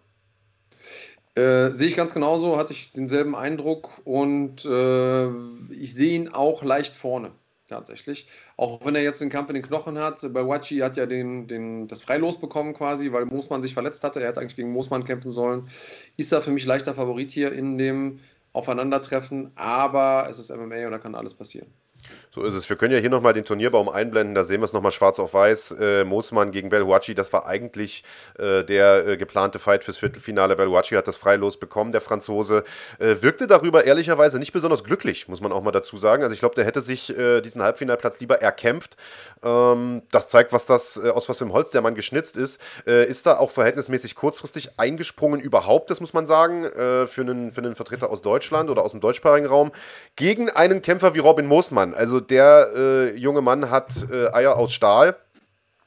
Äh, und wie gesagt, äh, bekommt es zu tun mit äh, Mohamed Issa, der sich gegen Salim As äh, Salih Assam durchgesetzt hat. Ja, und die andere Seite, also das ist, das ist wirklich, das ist wirklich eine brutale Paarung. bin ich sehr, sehr gespannt. Also die Series, wie gesagt, letztes Jahr war es schon ein absolutes Kleinod, dürfte dieses Jahr ähm, nicht anders sein. Und da kommen wir dann schon zu den Main Fights. Also das sind dann die Kämpfe, die ihr äh, nicht nur bei uns auf dem Kanal sehen könnt im Rahmen der Basic-Mitgliedschaft, sondern auch äh, live auf Sport 1. Beim letzten Mal war das ja schon ein absolut durchschlagender Erfolg. Die drei Fights, die dort gelaufen sind, über eine halbe Million Zuschauer äh, insgesamt auf Sport 1. Äh, also das war, das war für alle Beteiligten äh, ein sehr, sehr großer Tag. Und äh, den Abend auf Sport 1 eröffnen werden, stand jetzt zwei Weltergewichte und auch zwei Vertreter aus der letztjährigen NFC Series, nämlich Chiquina Nosso Pedro und Florim Sendeli. Ja, und also beide haben sehr gute Erinnerungen bei mir äh, hinterlassen und beide sind eigentlich Garanten für actiongeladene Kämpfe. Ich glaube, wenn man die beiden zusammen in einen Cage steckt, dann, dann kann nur was Gutes dabei herumkommen. Äh, noch so Pedro natürlich die Submission-Maschine, die zuletzt selber submitted wurde. Äh, in einem komplett verrückten Kampf äh, gegen Maurice Abevi. Und Zendeli, äh, ja, der auch immer mal wieder für eine Überraschung gut ist. Ich bin echt gespannt auf den Kampf und auch auf den Kampfverlauf. Das ist der Punkt. Ich bin gespannt, wie der Kampf laufen wird, was Sendeli auch machen ja. wird. Ich meine, der hat ja bisher davon eher gelebt, die Leute runterzunehmen und auszupounden. Wir haben das gesehen gegen, äh, gegen Kennedy Rayomba beispielsweise. Äh, und das, das ist ja nicht ungefährlich gegen einen wie Nosso Pedro. Also den würde ich nicht runternehmen wollen, sage ich jetzt mal. Bin ich sehr, sehr gespannt, wie das ausgeht und äh, auf welcher Ebene dieser Kampf stattfinden wird. Absolut hochkarätiges Duell. Ich freue mich, dass Nosso Pedro back ist. Der Typ ist also erstens mal ein absoluter Sympath, hervorragender Kämpfer äh, und auch Sendeli, du hast es gesagt, eine absolute Maschine. Das wird ein Knaller. Der Co-Main-Event, der war schon bekannt. Äh, Christian Mach bekommt es zu tun mit äh, Jafar Mosen. Und Mach hat so ein bisschen eine Heel-Turn hingelegt. Also für alle, die, die früher vielleicht mal Wrestling geguckt haben, da hat ja dann der Gute, den lange Zeit alle gefeiert haben, Tatanka der Indianer beispielsweise, irgendwann dann mal äh, von einem Tag auf den anderen ist er dann böse geworden. Und man hat gefühlt das irgendwie auch mit Christian Mach jetzt so erlebt. Den haben alle gefeiert. Die Underdog-Story hat sozusagen als großer Außenseiter am Ende die Series gewonnen. Und jetzt hat er ein Interview gedroppt und hat gesagt, ich will gar keinen Rückkampf gegen Max Heine machen, weil die Bilanz ist mir nicht gut genug von dem. Und schon kam der komplette Hate. Der ist ja fett geworden, der Mach. Und jetzt hat er auch noch die große Fresse und überheblich. und das war ja nur die, die, Ausdauer und so weiter und so fort. Also, äh, ich muss sagen, ich bin nach wie vor ein riesen Christian Mach-Fan. Äh, ich kann verstehen, dass er jetzt erstmal andere Aufgaben äh, lösen möchte, einfach weil er, und ich glaube, das haben wir vielleicht auch äh, in, also in den falschen Hals bekommen, den Spruch. Ich glaube, ich glaub, er möchte jetzt einfach andere Gegner kämpfen, und, um sozusagen in der Karriere voranzukommen. Aber ich glaube, den Rückkampf irgendwann geben wird es den schon, oder nicht? Oder was? Ja, ja, und ich glaube, dass, äh, wenn ich mich richtig erinnere, dann ähm, hat er das ja nicht ausgeschlossen. Er hat nur einfach gesagt, dann bis dahin muss halt noch einiges passieren. In seiner Welt gewinnt er ja jetzt erstmal weiter gegen auch Leute, die nochmal bilanzmäßig, das ist ja auch was, man muss ja auch immer antizipieren, wie, wie kann man seinen eigenen Marktwert bestmöglich steigern. Das machen ja alle Kämpfer irgendwo. Äh, und Anytime, Anywhere macht, macht schon äh, Sinn. Aber letztlich muss man schon gucken, ähm, wer ist für mich besser geeignet, ähm, quasi, um, um vielleicht eine Stufe zu überspringen auf der Leiter nach oben. Und ähm, da kann ich es verstehen aus Machts Sicht. Ob er es jetzt so hätte formulieren müssen, das, mal, das lasse, überlasse ich ihm mal. Ob ihr das cool findet oder nicht, überlasse ich euch auch. So oder so ähm, wird das kein einfacher Kampf, den er da vor sich hat. Und ich glaube, und ich mag Christian sehr. Ähm, ich glaube, das wird nochmal, da muss er sich nochmal verbessert haben, um das Ding zu machen. Denn Mosen ist eine ja, richtige Aufgabe. Also Genau das ist der Punkt. Und äh, genau deswegen äh, finde ich diese Absage an, an Heine auch erstmal gar nicht so schlimm. Also ich will den Rückkampf natürlich auch sehen. Das wird natürlich geil. Wir können eine schöne Story erzählen. Gerade wir als Promoter dahinter haben natürlich äh, Bock auf sowas. Aber äh, was ich bei, bei Christian Mach in dieser Series geil fand, war, und da haben wir, glaube ich, auch schon mal drüber gesprochen, ähm, dass er jedes Mal, also erstens mal verbessert er sich ja noch stetig im Training. Der steht ja im Grunde noch am Anfang seiner Entwicklung und er hat jedes Mal in jedem Kampf eine neue Aufgabe zu lösen gehabt. Äh, weißt du, ein, einen Ringer mit, ähm, äh, mit Kirill Sidelnikov, äh, dann mit äh, im Finale gegen, ähm, Surikov. gegen, gegen Surikov, ja, ja. Äh, Surikov, Sidelnikov ist ein anderer, genau. Kirill Surikov. Ähm, im, im Finale dann gegen äh, Pantelei Taran einen, der so wild nach vorn kommt und Schwinger wirft und so weiter. Und mit Max Heine, den, der die große Bühne einfach. Also, das war immer ein neues Rätsel. Und jetzt hat er einen, der seine Stärke dort hat, wo Mach zumindest wenn man seinem Coach Peter Sobotta glaubt, seine größte Schwäche hat, nämlich in der Athletik. Äh, das hat Peter in unzähligen Interviews bei uns gesagt. Äh, der Christian ist nicht der athletischste. Als er hierher kam, konnte der noch nicht mal einen Klimmzug. Man sieht mittlerweile, dass Christian anders aussieht. Das hat man, ich habe mir, wie gesagt, neulich die ganzen Interviews von ihm nochmal angeguckt, von Anfang bis, bis jetzt. Der ist schon stabiler geworden, aber Jafar Mosen ist ein Athletik- Freak. Der Typ ist ein Monster. Der hat neulich bei einer Veranstaltung den Ref gemacht und hat da irgendwie in der Rundenpause erstmal einen Backflip gemacht als Ref und äh, ist jetzt bei uns zu einem Media Day eingeladen nächste Woche, wo wir so das ganze Promo-Zeug drehen und so weiter und hat gesagt, Leute, äh, ich kann nicht so gut Trash Talk. Äh, das möchte ich nicht unbedingt machen. Kann ich nicht einfach 30 Flickflacks am Stück machen? da habe ich mir so gedacht, wir können ja, wir beide gegen ihn eine Flickflack-Challenge machen. Du hast, hast du TikTok-Challenge gesagt oder Flickflack-Challenge? Habe ich jetzt nicht richtig gehört. Beim ersten wäre ich dabei. Ja, also legendärer Typ. Und also, aber mal Spaß beiseite. Ich glaube, das wird eine, eine extrem schwere Aufgabe für, für Christian, der ähm, gezeigt hat, dass er zusammen mit Peter Sobotta natürlich hervorragende Strategien ausarbeiten kann. Das hat er in all diesen äh, gerade zitierten Kämpfen gezeigt. Äh, und dass er die auch ausführen kann, die Strategie, dass er sich dran halten kann. Ich bin gespannt, welche Strategie sie äh, gegen einen solchen Freak wie Jafar Mosen, und Freak meine ich absolut positiv, welche Strategie sie da auspacken und wie dieser Kampf laufen wird. Also deswegen, ich, ich, ich finde, das ist ein extrem interessantes Duell.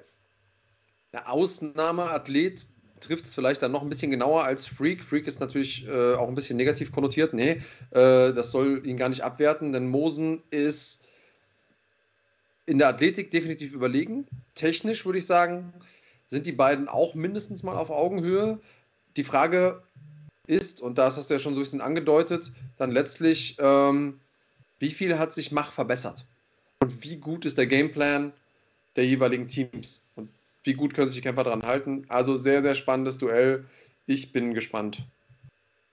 Ja, absolut. Ähm, Jetzt hat hier auch noch mal jemand geschrieben, Hans Dampf war das, äh, der Backflip war nicht in der Rundenpause, der war während des Kampfes. Also jetzt kann man sich natürlich darüber unterhalten, wie cool das ist, äh, weil der Fokus soll ja auf den Kämpfern liegen und der Typ hat ja auch andere Sachen zu tun, als Backflips zu machen eigentlich, sondern soll ja den Kampf angucken. Aber das zeigt, was für ein Freak das ist. Ich meine, der steht da, guckt sich den Kampf an, passiert nicht viel. Ja gut, mach ich einfach Rückwärtsalto, zack und weiter geht die Party. 30 Flickflacks am Stück. Hand aufs Herz, Andreas, wie viele Flickflacks schaffst du am Stück? Ähm, du kannst die drei vorne wegstreichen und dann. Ja. Also Dito, ja, muss man dazu sagen. Also ich glaube, selbst wenn wir zusammen also, versuchen würden, 30 am Stück zu machen, würde es nichts werden. Nein, also äh, ich, ich habe es mal probiert. Und Flickflack. Ja, ja. Und habe mir dann im Knie selber ein blaues Auge geschlagen und dann habe ich irgendwann gelassen. Äh, ich bin also kein Athletik-Freak. Ich sage es nochmal, ich packe die Story ja öfter aus. Ich habe Andreas schon ein paar Mal zum Zug sprinten sehen. Sprinten.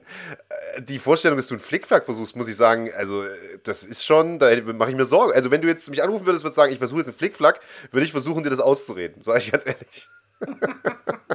ja, gut, ich bin nicht der große Flickflacker, aber ein Ratschlagen oder so, solche Sachen ja. kann ich.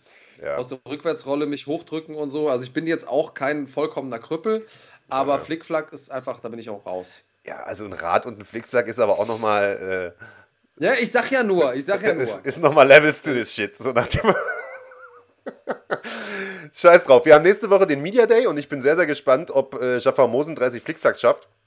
Noch gespannter bin ich aber drauf, äh, wie der Kampf ablaufen wird gegen Christian Mach. Würdiger Co-Main-Event, muss man sagen. Und auch ein wichtiger Spot für Christian, der ähm, sich das, wie ich finde, verdient hat. Große Klappe jetzt hin oder her in diesem Interview. Ähm, der ihr kennt die Story, alles auf eine Karte gesetzt hat, dann nach Berlin gezogen ist und jetzt quasi in seiner neuen Heimat, die ihn ja mit offenen Armen auch empfangen hat, äh, eine Card Co-Main-Eventen darf. Also das ist ein Riesensprung, auch eine Menge Last auf seinen Schultern. Ich bin gespannt, wie er es meistert und ähm, ich, ich freue mich auf den Kampf. Aber ich muss jetzt mal ganz kurz intervenieren hier. Michael Ortleb schreibt jetzt hier auch nochmal äh, ein Zitat rein. Es gibt Leute, die stehen schneller als du läufst. Du wirst nicht, du wirst nicht müde, den Leuten zu erzählen, dass meine Sprintfähigkeiten sehr begrenzt sind. Wieso machen wir nicht mal Fighting intern eine Sprint-Challenge? Können wir machen, gerne. Äh, Wettrennen würde ich sagen, gewinne ich gegen dich noch. Also ich bin ja nur auch der behäbigste Fettsack, den es gibt. Aber ich würde behaupten, im Sprint würde ich, würd ich dich schon noch besiegen, Alter. So, was, 50 Meter, 100 Meter? Was willst du machen? Oder 400 Meter? Was ist deine Distanz? Für wie viel hast du denn Luft? Na, eine Stadionrunde kriege ich schon hin, Alter. Würde ich behaupten. Ja, okay, gucken wir mal. Ja, Mach gucken mal. wir mal. Das gucken wir mal. Das Video gibt es dann irgendwann mal. Ähm, aber wir haben ja noch einen. Ne? Wir haben ja noch einen. Äh, der, der Hauptkampf, ja, der hing ja lange Zeit, äh, war der ja ein großes Rätsel. Und wir haben uns natürlich auch ein bisschen was dabei gedacht, wie wir diese Sendung hier heute strukturieren. Also haben wir ehrlicherweise nicht, aber es ist lustigerweise dann so zusammengekommen. Äh, wir verkünden ja heute den nächsten Gegner von Max Koga. Und äh, alle haben gesagt, ja, ist bestimmt der Mert und so weiter. Jetzt haben wir vorhin gesagt, äh, der Max, der wird aber nicht in Berlin kämpfen, sondern wird erst in Bonn kämpfen. Äh, und zwar am 6. August. Da könnt ihr euch schon mal Karten für kaufen. Jetzt haben alle gesagt, hä, wie? Jetzt kämpft er wohl doch nicht gegen den Mert? Weil natürlich alle denken, dass der Mert in Balingen kämpft. Denn der Mert kommt ja aus Balingen und würde seinen Titel sicherlich auch gerne da verteidigen. Macht er aber gar nicht, sondern wir haben einen komplett anderen Hauptkampf. Und zwar auch einen, der sich gewaschen hat. Wir spulen mal ein bisschen zurück. Äh, und zwar genauer gesagt ziemlich genau ein Jahr zurück, nämlich in den Juli 2021. Da hat ein gewisser Alexander Wertko einen Hauptkampf bestritten gegen Arbi Mesidov und es war ein Titeleliminator im Leichtgewicht. Hat den Kampf gewonnen nach Punkten und hinterher gab es die Frage, hm, seit immer mal wieder, wann kriegt der Wertko denn eigentlich mal seinen Titelkampf? Die Antwort ist, er bekommt ihn in Balingen bei NFC 9 und zwar gegen niemand geringeren als Arda Adasch aus Berlin, aus dem Spitfire Gym, ein Mann mit extrem viel Erfahrung, der seit vielen, vielen Jahren an der Spitze kämpft, zuletzt international viel unterwegs gewesen ist, bei Octagon gekämpft hat, mehrfach äh, und jetzt zurückkommt nach Deutschland äh, und sich in Balingen am anderen Ende von Deutschland ähm, gegen den nicht minder erfahrenen Alexander Wertko äh, in den Käfig stellt. Also Hut ab, äh, das ist ein richtiger Kracher. Naja, für beide ist das ein äh, Wahnsinnskampf. Äh, ja. Ich glaube auch für die deutsche MMA-Szene. Es äh, ist ein würdiger Titelkampf. Und ähm, das wird ordentlich knallen. Also ich glaube, die ähm, Reputationen der beiden, was die gemacht haben, wie die kämpfen, spricht da für sich. Wenn ihr beide noch nicht äh, kämpft, dann äh, kennt, dann, dann gebt mal die Namen bei YouTube ein, äh, sobald der Podcast vorbei ist. Ähm, und schaut euch das mal an. Das macht schon Freude, denen zuzusehen. Und wenn man die beide zusammen da im Main Event um den Titel kämpfen lässt. Ich könnte mich jetzt auch gerade gar nicht festlegen, wen ich vorne sehe. Äh, bei Vertgo, also der hat ja auch mal solche und solche Tage. Ähm, und, und Adasch ist immer gefährlich. Also ich bin echt gespannt. Hast du irgendeinen Favoriten da? Ich kann keinen Favoriten tippen. Und ich muss sagen, also ich sage auch gleich, warum nicht. Äh, erstmal möchte ich ganz kurz auf den Heinrich Hempel eingehen, der ja immer bei uns mit ja. am Start ist, immer kommentiert. Vielen, vielen Dank, Heinrich. Und der vor allen Dingen auch kein Blatt von den Mund nimmt, gerne auch mal kritisch wird. Und äh, habe ich heute schon mal gesagt, ist äh, immer sehr, sehr wichtig, auch Kritik zu üben bei einem Lob, das wir gerne hören. Äh, und der sagt, ich finde es, also hat den Kampf gelobt, hat das Matchup gelobt, wie ihr alle. Äh, ist auch wirklich ein geiles Matchup, muss man sagen. Hat sich der Max Mert noch was bei gedacht. Äh, und Heinrich Hempel sagt aber, es ist schon komisch, dass der Ada aus einer Niederlage kommend einen Titelkampf bekommt. Äh, das stimmt. Äh, normalerweise machen wir das äh, so auch nicht. Es sei denn, ähm, diese Niederlage, wie im Fall von Ada beispielsweise, kommt gegen einen starken Gegner bei einer großen internationalen Veranstaltung. Das ist in dem Fall äh, so gewesen äh, bei Octagon. Äh, und ich möchte daran erinnern, dass ein gewisser Mert Özildirim aus einer Reihe von Niederlagen kommend den Titel gewonnen hat gegen Jano Ehrens. Also ähm, ich finde, man muss immer differenzieren, was sind das für Niederlagen, gegen wen wurde da gekämpft, äh, war das vielleicht auch mal eine enge Kiste, wie im Fall von Mert, der Hinkampf war sehr, sehr knapp gegen Jano Ehrens, der davor gegen den Brander auch. Äh, und ich sag mal, es, es gibt eine Niederlage und es gibt eine Niederlage und ich glaube, man äh, man muss das von Fall zu Fall entscheiden. Und der Titelgewinn von Mert hat gezeigt, dass es die richtige Entscheidung war, ihm den Titelkampf zu geben. Und ich bin äh, der Meinung, dass Ada durchaus das Zeug hat, äh, Wertko zu schlagen, auch wenn er aus einer Niederlage kommt. Auch weil der Wertko in seinem letzten Kampf ehrlicherweise nicht so stark aussah, wie wir es gewohnt waren. Das heißt, wir müssen auch gucken, ja. was für ein Wertko tritt da auf. Ja, und ich äh, glaube, eine Sache müssen wir uns auch ähm, eingestehen. Wir sind es gewohnt von der UFC, dass Leute, die aus einer Niederlage, Niederlage kommen, natürlich logischerweise niemals um den Titel kämpfen würden. Ähm, bedeutet das denn, dass die deshalb nicht um den Titel kämpfen, weil sie rein sportlich der Sache nicht würdig sind? Und da hast du das beste Gegenbeispiel ja auch genannt, also den, den Jano Ehrens, der den zuvor irgendwie super erfahren, super übermächtigen Max Koga ausgenockt hat und hat alt aussehen lassen, einfach dominiert, zeigt ja, dass das, also dass diese Logik nicht zwangsläufig aus sportlicher Sicht stimmt. Aus äh, promotechnischen Gründen pflichte ich dir bei, sind wir so nicht gewöhnt. Aber ist das Ding sportlich betrachtet der richtige Kampf? Auf jeden Fall bin ich, bin ich zu 100% bei dir. Ja, denke ich auch. Und, und ja, gesagt, Hamed schreibt hier zurecht, McGregor hat da ja auch nochmal eine andere, äh, eine andere. Und da beschwert sich dann irgendwie dann auch nur ein kleiner Bestandteil. Ja, sehe ich genauso. Und äh, letztlich muss man sagen, ähm, Ada Adasch hat bei seinem letzten NFC-Auftritt, das war ja auch letztes Jahr im Juli, gegen einen starken, international erfahrenen Benjamin Brander gewonnen. Äh, in einem super closen, super unterhaltsamen Kampf. Ähm, Und Brander ist ja, ein Killer. Brander ist ein Killer. Äh, er hat mehrfach bei Octagon gekämpft, hat dort auch äh, einen Sieg geholt. Ähm, kommt aus einer Niederlage, das stimmt, ähm, aber ist ein, ein wirklich guter Mann, der stilistisch, glaube ich, auch äh, ganz gut zu dem Adasch passt. Also, ähm, das ist auf jeden Fall unser Hauptkampf. Titelkampf im Leichtgewicht, was natürlich auch wichtig ist für die Kämpfe in der Zukunft. Man kann die Geschichte ja gleich weiterspinnen. Also man hat äh, einen Haufen starke Leichtgewichte äh, bei uns im Kader ähm, und bisher gab es ja noch keinen Leichtgewichtstitel. Der wird ja erstmals ausgelobt. Das heißt, äh, da erwarten uns dann in Zukunft sicherlich auch noch ein paar spannende Titelduelle. Also das Ganze geht ja weiter. Wir bauen das Ganze ja auf. Also äh, ich, bin, ich bin sehr, sehr gespannt, wie sich das in Zukunft entwickeln wird. Definitiv geile Fightcard. Ich reise immer gerne nach Balingen. Äh, tolle Ecke tatsächlich, mit tollen Menschen. Und äh, wenn es da noch den besten Sport der Welt zu sehen gibt, dann shut up and take my money. So ist es. Und wo wir gerade dabei sind, über äh, tolle Veranstaltungen auf deutschen bzw. deutschsprachigen Boden zu sprechen. Äh, in den nächsten Monaten wird es richtig heiß hier äh, in Deutschland und in Österreich. Äh, Super League MMA ist zurück, äh, Inferno FC ist zurück. Da werden wir gleich nochmal drüber sprechen. Auch die kommen mit richtig stabilen Cards.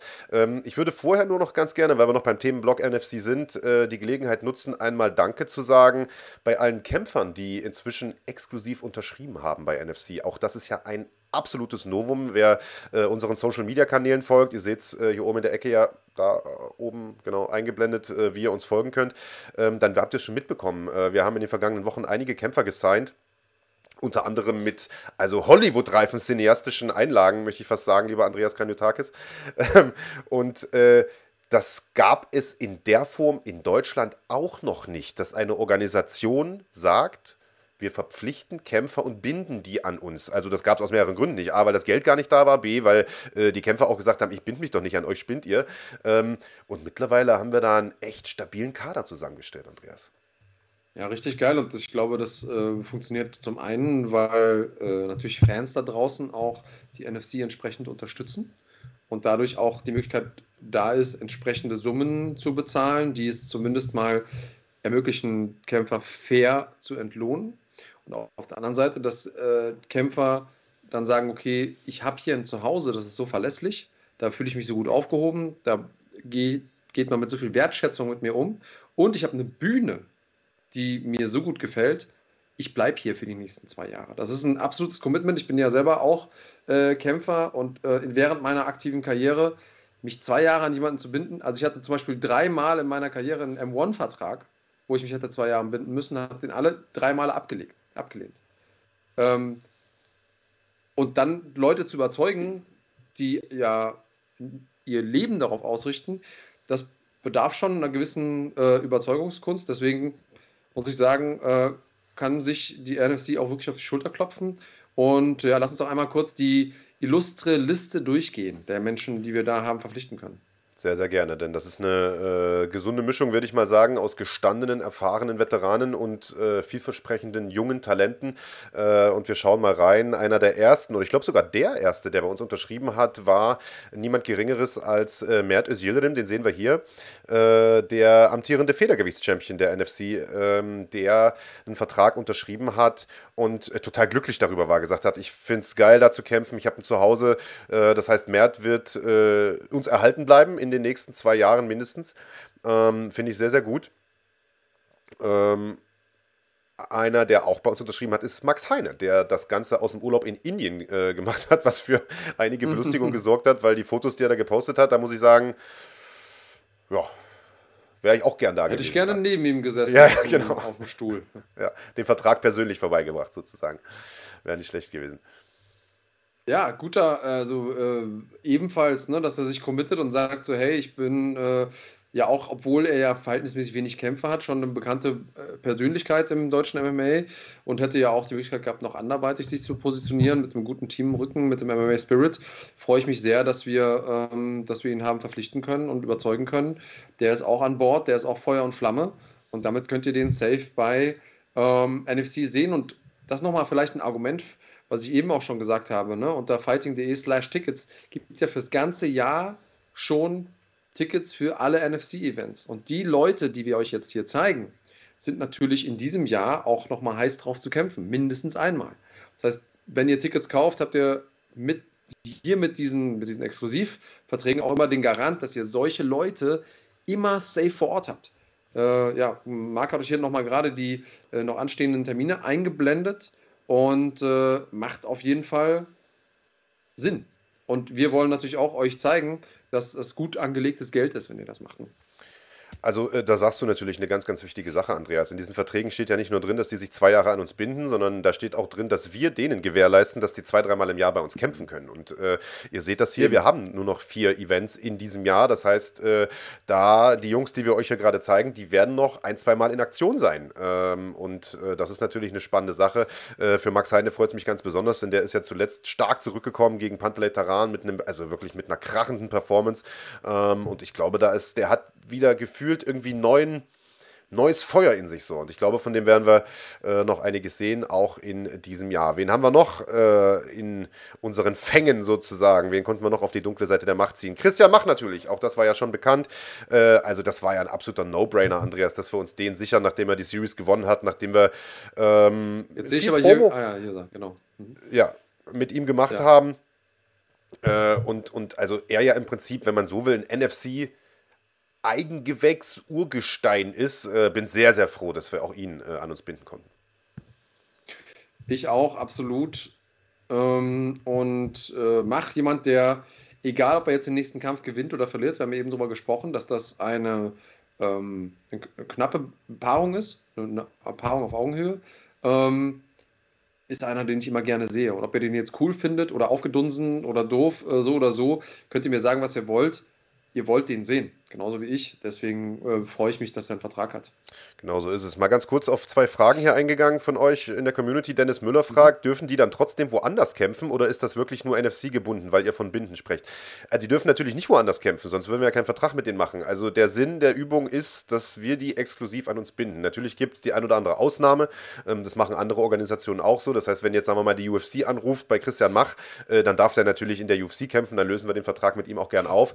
Äh, aber alles andere ist natürlich tabu sondern äh, der wird exklusiv bei NFC kämpfen, genauso wie alle anderen in ähm, dieser Liste. Sonst macht ja so ein Vertrag keinen Sinn. Und äh, Kneisel64 schreibt, äh, er findet es schade, das ist jetzt ein ganz anderes Thema, aber weil wir gerade um Ticket, also was gerade darum ging, Tickets äh, früh zu bestellen, er sagt, er findet es schade, dass es keine festen Plätze gibt. Dadurch geht der Reiz des frühen Bestellens ein bisschen flöten. Das war bisher so. Künftig kann man tatsächlich auch Sitzplatzkarten reservieren. Das hat einfach äh, organisatorische Gründe gehabt, warum das bisher nicht ging. Wenn man ein, ein junger Veranstalter ist und mit Eventim gerade anfängt, dann äh, ist es gar nicht so ohne weiteres möglich, da mit äh, Saalplanbuchung und Sitzplatz und weiter äh, das zu machen. Ähm, mittlerweile haben wir uns da aber bewährt, ja, so würde ich es jetzt mal nennen, und in Zukunft kann man auch feste Sitzplätze buchen. Das heißt, ihr wisst genau, wo ihr sitzt und der Platz, den nimmt euch auch keiner mehr weg. Na, und man darf nicht vergessen, wir haben in der Pandemie veranstaltet bislang. Das bedeutet, äh, es war ja manchmal in der Woche davor noch nicht klar, wie viele Sitzplätze sind jetzt überhaupt. Und dann einen festen Saalplan zu haben, ist schon schwierig. Das äh, wird sich jetzt alles ändern. Insofern äh, guck noch mal rein in die Buchung und äh, dann kannst du dir auch deine Sitzplätze aussuchen. In den meisten, in den meisten Fällen. Genau so sieht's aus. Äh, ja. Wir schauen nochmal rein in die Verträge. Ven haben wir denn noch? Patrick Vespaziani konnten wir uns sichern. Das haben wir ja live im Podcast gemacht. Der hatte auch nicht allzu lange gezögert. Ehemaliger äh, Elitesoldat, jetzt äh, Schwergewichtskämpfer, hat ein hervorragendes Debüt hingelegt bei NFC 9. Äh, hat eine riesen Community hinter sich. Also auch da werden wir sicherlich noch einiges erwarten können, Andreas. Und gerade für dich als Schwergewichts-Afficionado ist das natürlich äh, ein Schmankerl, würde ich sagen. Ja, und es ist lange her, dass wir mal ein Schwergewicht hatten, das äh, wenigstens mal Hoffnung gemacht hat im deutschsprachigen Raum. Insofern, äh, Patrick Vespaziani, äh, auch wenn er am Anfang seiner Karriere steht, ich habe äh, große Hoffnung. Jetzt müssen wir noch gucken, was wir Gegner für ihn finden, denn die Schwergewichte sind ja rar gesät. Aber äh, Max Merten kriegt das schon hin und damit haben wir auch regelmäßig Schwergewichts-Action bei uns auf der Karte. Stimmt, die letzte Schwergewichtshoffnung ist wirklich schon eine Weile her. Björn Schmiedeberg, ne? Das letzte Mal gewesen. Ja. Genau. Gucken wir weiter, wen wir noch haben. Äh, im Programm. Max Holzer hat unterschrieben. Weiß ich gar nicht, ob wir das schon an die große Glocke gehangen haben. Wir haben es, glaube ich, gepostet. Äh, aber Max wollte uns eigentlich eins seiner äh, typisch verrückten Videos äh, schicken. Das hat dann aber irgendwie nicht geklappt. Der hat sich irgendwie bei wildfremden Leuten ins Auto gesetzt und hat gesagt: Hier, fahr mich mal dahin, ich unterschreibe jetzt einen NFC-Vertrag. Das fand aber der Typ, wo der sich reingesetzt hat, gar nicht so lustig. Deswegen haben wir es dann doch ein bisschen äh, konservativer gestaltet. Äh, so oder so, der junge Mann ist bei uns am Start. Nach wie vor ungeschlagen. Absolute Maschine. Ein bisschen verrückt im Kopf. Äh, eigentlich Bantamgewicht hat gesagt, er will versuchen runterzugehen. Boah, kann ich mir gar nicht vorstellen, dass er das noch packt. Da ist ja so schon kaum Gramm Fett dran. Äh, aber egal welche Gewichtsklasse, ich glaube, von dem Typ werden wir in Zukunft noch einiges hören. Ja, und gerne so viel wie nur geht. Ja. Er äh, trifft meinen Nerv als Kämpfer und er trifft absolut meinen Nerv mit seinem Humor.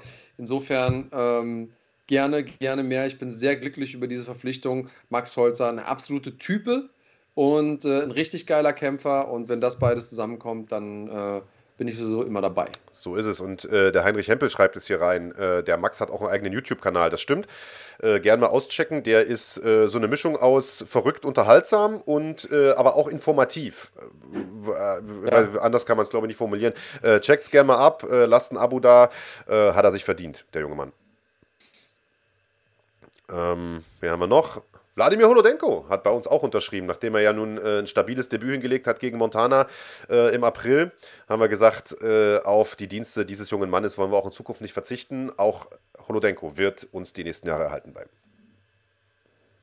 Ja, sehr gut. Ich glaube, ähm, das war ja so ein Pinnacle-Moment für ihn, der letzte Kampf gegen Montana. So viel Druck, so viel Öffentlichkeit, äh, zu sehen, dass er dieser diesem Druck nicht nur standhalten kann, sondern darunter so zu performen, wie er das gemacht hat, äh, hat ihn auch einfach empfohlen, aufgedrängt für diesen Vertrag. Und ähm, ich freue mich, weil wir auch immer hier die, die, ähm, die Orte bzw. die Teams eingeblendet sehen, dass wir wirklich aus dem ganzen Bundesgebiet Leute haben, die wir äh, unter Vertrag haben. Und ähm, das, äh, das ist schön, weil das einfach nochmal so ein bisschen, das Ganze ein bisschen diverser macht und äh, ja, auch spannender aus meiner Sicht. Absolut. Äh, wen haben wir noch? Johnny Palukai hat auch bei uns unterschrieben. Freue ich mich riesig drüber. Äh, ein junger Mann, ja. der äh, sicherlich zu einem der besten, also äh, eines der besten Federgewichte Deutschlands ist. Äh, lange Zeit aus irgendeinem Grund in Deutschland so ein bisschen unter dem Radar geflogen ist. Ich weiß gar nicht warum, vielleicht weil andere eine etwas größere Klappe hatten, der äh, aber von Tag 1 an äh, immer absolut starke Performances hinlegt. das muss man ganz klar sagen. Und ich bin super froh, dass auch Johnny Palukai bei uns am Start ist. Ja, sehr guter Mann, ähm, bekommt nicht die Aufmerksamkeit bislang, die er verdient hat aus meiner Sicht. Ähm, schauen wir mal. Auch das ist ja auch was so eine Promotion ändern kann. Ähm, hoffentlich geben wir ihm nicht nur eine Bühne äh, im Cage, sondern auch außerhalb, sodass die Leute seinen, seinen Jahren, äh, seinen Jahren, weil ich hier Jahre lese automatisch im, im Chat, äh, seinem Namen ein bisschen mehr ähm, zuschreiben können. So ist es. Ja, Max Koga hat unterschrieben, beim Paten persönlich, das haben wir letzte Woche im Podcast gesehen. Äh, auch er hat sich an uns gebunden, auch er wird uns damit erhalten bleiben und das ermöglicht natürlich eine ganze Reihe von super spannenden Matchups, wenn man nur mal drüber nachdenkt. Also, äh, wir haben ja gerade gesehen, äh, Johnny Padoka ein starkes Federgewicht, das könnte mal ein künftiger Gegner sein. Wir haben äh, mit Mert Özildirim einen potenziellen Gegner, wir haben mit Jano Ehrens einen potenziellen Gegner, da ist Trabelsi noch am Start, den hat er zwar schon mal geschlagen, aber wer weiß, was in die Zukunft noch bringt. Es gibt so viele gute Federgewichte und gegen wen Max Koga sogar als nächstes kämpfen wird, das enthüllen wir ja heute noch, äh, kurz vor What's in the Bag. Also gleich habt ihr das geschafft. Äh, ja, also spannender äh, kann die deutsche MMA-Szene doch gar nicht mehr werden, Alter. Nee, ähm, es fehlt noch einer, oder? Äh, stimmt, jetzt wo du sagst. Jono Ahrens hat auch unterschrieben, Gott sei Dank. Ähm, Finde ich super, äh, ist für mich persönlich auch der, die logische Konsequenz. Der ist, für mich gehört der zu NFC, äh, zu NFC wie äh, der vegane Brotaufstrich zu deinem Frühstückstisch, Andreas, oder nicht? ja, ja, definitiv. Jano ist äh, ein absoluter Sympath. Ich, ich mag ihn, sein Kampfstil ist der absolute Wahnsinn. Und ähm, ja, ich habe hier eben auch im, im Chat verfolgt, dass die Leute alle gesagt haben, ja, also nee, den haben sie ja bestimmt nicht bekommen, den Jano, das wird der nicht machen. Hat er gemacht. Auch da ist es wieder ähm, ein Zeichen dafür, glaube ich, ähm, was die Kämpfer auch einfach in NFC sehen. Und ähm, ja, ich denke, das ist so mit einer der größten ähm, positiven Rückmeldungen, die man bekommen kann als Veranstalter. Wenn da jemand sagt, nein, ich mache das, äh, mach das hier mit euch die nächsten Jahre mit und, ähm, und äh, lege da quasi mein, meine Karriere, mein Schicksal auf diese Schiene. Ähm, ja, finde ich, find ich cool. Finde ich auch. Also das ist unser aktuelles Line-Up. Es wird natürlich da nicht aufhören. Wir werden auch in Zukunft weiterhin Kämpfer signen. Äh, es ist mittlerweile schon so, seit sich das rumgesprochen hat, dass wir das tun, kommen Anfragen von Kämpfern rein. Ähm, also äh, wir sortieren das natürlich äh, und, und gucken mal, wen wir unter Vertrag nehmen, wer sich da, wer sich da hervortut. Grundsätzlich ist es so, jeder, der, äh, sagen wir mal, auf unseren Veranstaltungen performt, ist natürlich, ist natürlich ein potenzieller Kandidat zu sagen, wir, wir signen euch und, äh, und, und binden uns länger an euch und ihr euch länger an uns.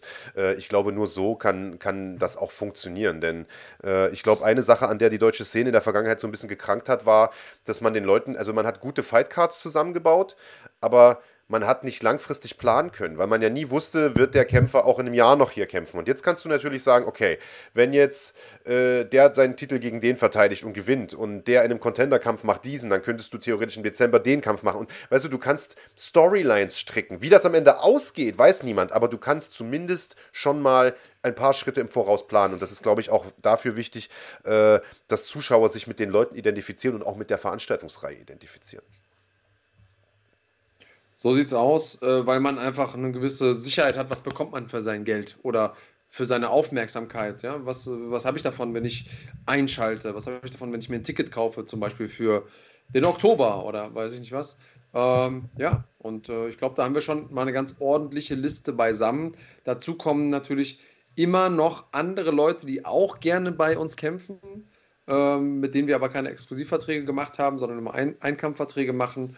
Und insofern, ähm, ja, könnt ihr euch, glaube ich, auf was freuen. Das kann man so sagen. Dann äh, würde ich sagen, erstmal vielen, vielen Dank natürlich auch an alle Kämpfer, die bei uns unterschrieben haben. Vielen, vielen Dank an euch, die ihr uns, äh, ich habe übrigens so ein komisches Armband von meiner Tochter geschenkt bekommen, falls ihr euch fragt, was ich hier rosa ist, immer so rumwabbel. Äh, vielen Dank an alle, die uns unterstützen regelmäßig. Äh, ohne euch wäre all das nicht möglich. Gemeint seid natürlich auch ihr, vor allem ihr äh, da im Chat. Und ähm, weil NFC nicht die einzige sehr, sehr gute Veranstaltungsreihe ist auf deutschem Boden oder im deutschsprachigen MMA-Raum, äh, würde ich jetzt gerne so einen kleinen thematischen Bogen äh, spannen rüber zu den Nachbarn in Österreich, denn da ist ein sehr, sehr guter Freund von uns, äh, endlich muss man sagen, wieder am Start mit seiner eigenen Veranstaltungsreihe. Äh, gemeint ist der Schneider Hannes, der mit Inferno seit Jahren eine absolut hervorragende Arbeit macht äh, in, äh, in Tirol und äh, immer gute Fightcards da auf die Beine stellt, sehr, sehr professionelle Organisationen hat, gute Locations auch hat äh, und den Corona so ein. Hervorragende Kommentatoren auch. Wunderbare Kommentatoren, auch gut aussehende natürlich. Äh, und der ich sag mal, durch Corona wirklich viel Pech hatte, der seine Veranstaltung immer wieder verschieben musste, immer wieder verschieben musste. Die Corona-Regeln in Österreich waren ja zum Teil noch ein bisschen äh, straffer eine Zeit lang, als äh, das tatsächlich auch bei uns der Fall war. Also während wir schon ohne Zuschauer oder mit sozusagen kleinerer Kapelle äh, veranstalten konnten, äh, ging da gar nichts. Äh, und jetzt ist aber auch dort endlich wieder Veranstalten möglich und äh, Inferno FC ist zurück mit der fünften Veranstaltung und äh, die kann sich sehen lassen. Am 11.06. sind wir dort, Big Daddy, du und ich gemeinsam äh, in Innsbruck, wie immer. Eine wunderschöne Fightcard hat er da zusammengeschustert und ich würde sagen, wir gucken mal rein, oder? Let's go. Äh, los geht es. Also, das sind die Kämpfe, die bisher äh, offiziell stehen. Ähm, los äh, geht es mit diesen beiden Herren hier. Ähm, ich habe hier eine, eine, eine, eine, noch nicht aktuelle Fightcard, sehe ich gerade. Äh, das sind ein Amateurduell, die machen sozusagen das Vorprogramm, Pöschel gegen Pleschberger, ähm, dass Amateure für jede Menge Action sorgen können. Das kennen wir von NFC, von der Contender Series. Äh, da hat der Hannes gesagt, mache ich einfach genauso, denn auch in Österreich gibt es natürlich ein paar äh, sehr, sehr starke Amateure. Und der Pöschel ist ungeschlagen, also ich glaube, da können wir einiges erwarten. Äh, auf jeden Fall. Und die österreichische Szene ist wirklich stark. Also äh, jedes Mal äh, bin ich überrascht worden, als ich da hingefahren bin, bis ich irgendwann gemerkt habe, du musst gar nicht mehr überrascht sein, die sind einfach so gut. Ähm, und äh, wenn ihr da noch nichts äh, von wisst, dann lohnt sich das auf jeden Fall einzuschalten oder vielleicht sogar hinzufahren. Ich meine, ähm, es gibt auf jeden Fall schlimmere Orte, an denen man mal einen Kurzurlaub machen kann als Tirol.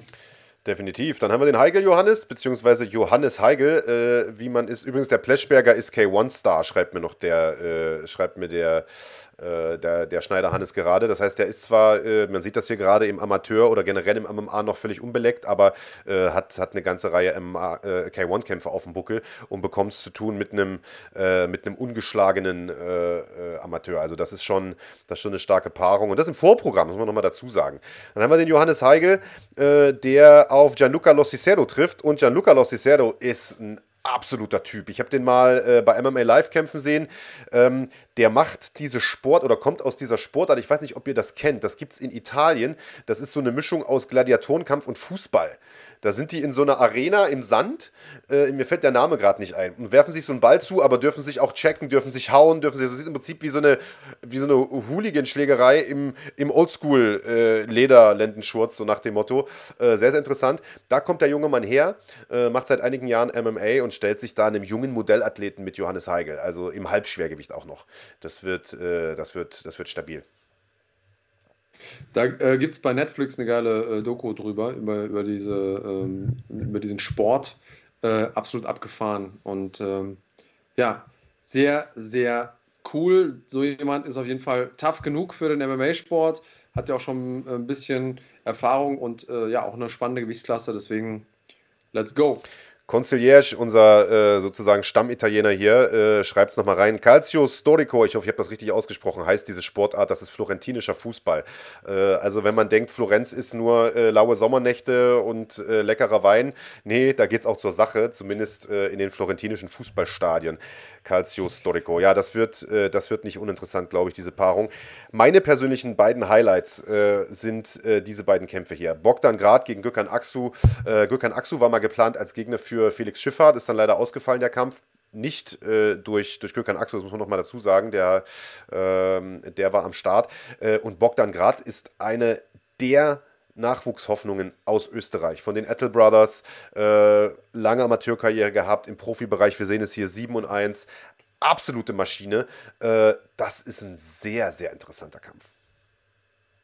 Auf jeden Fall. Ähm, spannendes Ding. Leichtgewicht, ja sowieso eine geile Gewichtsklasse. Haben wir erst letzte Nacht in der UFC gesehen.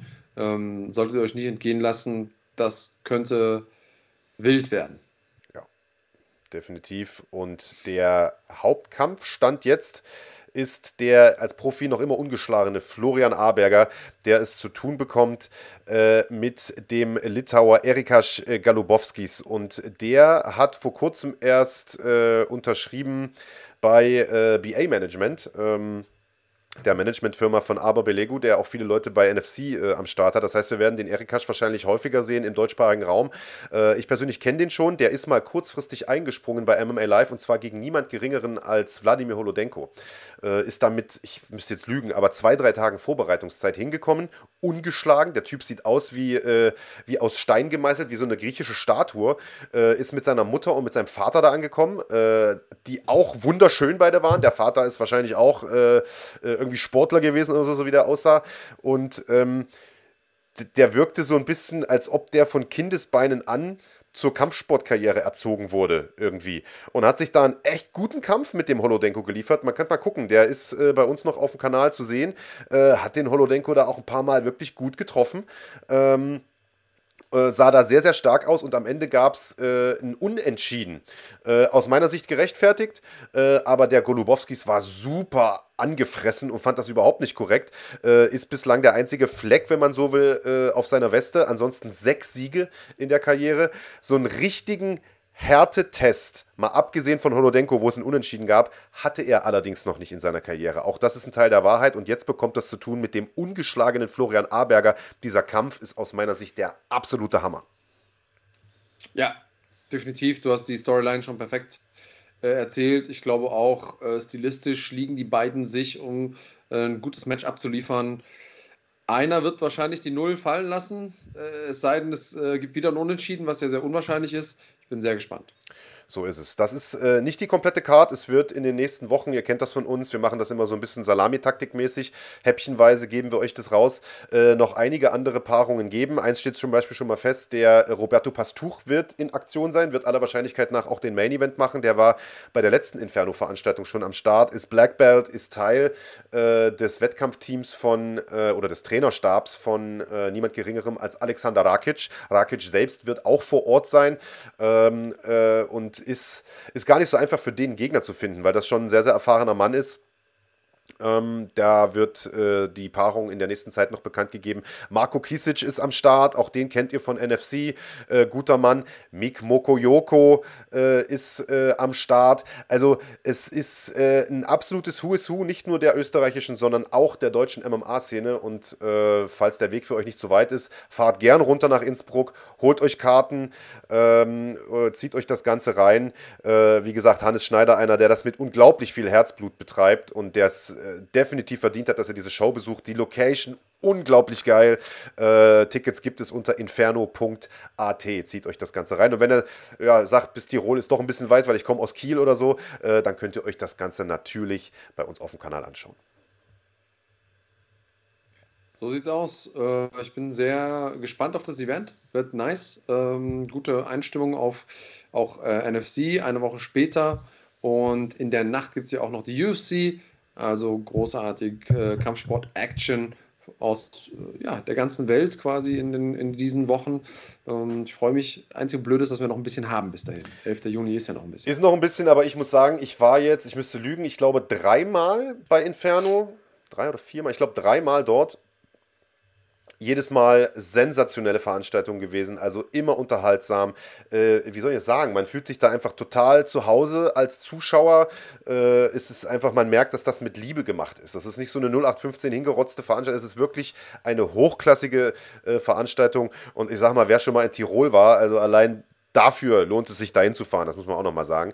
Ähm, und ich habe jetzt gerade vom Hannes Schneider noch den Gegner geschickt bekommen von äh, Roberto Pasturi. Ich darf ihn noch nicht verkünden, ist wahrscheinlich noch nicht unterschrieben, aber ich sage mal so viel, der kommt aus einem renommierten internationalen europäischen Gym, äh, in dem auch Conor McGregor trainiert.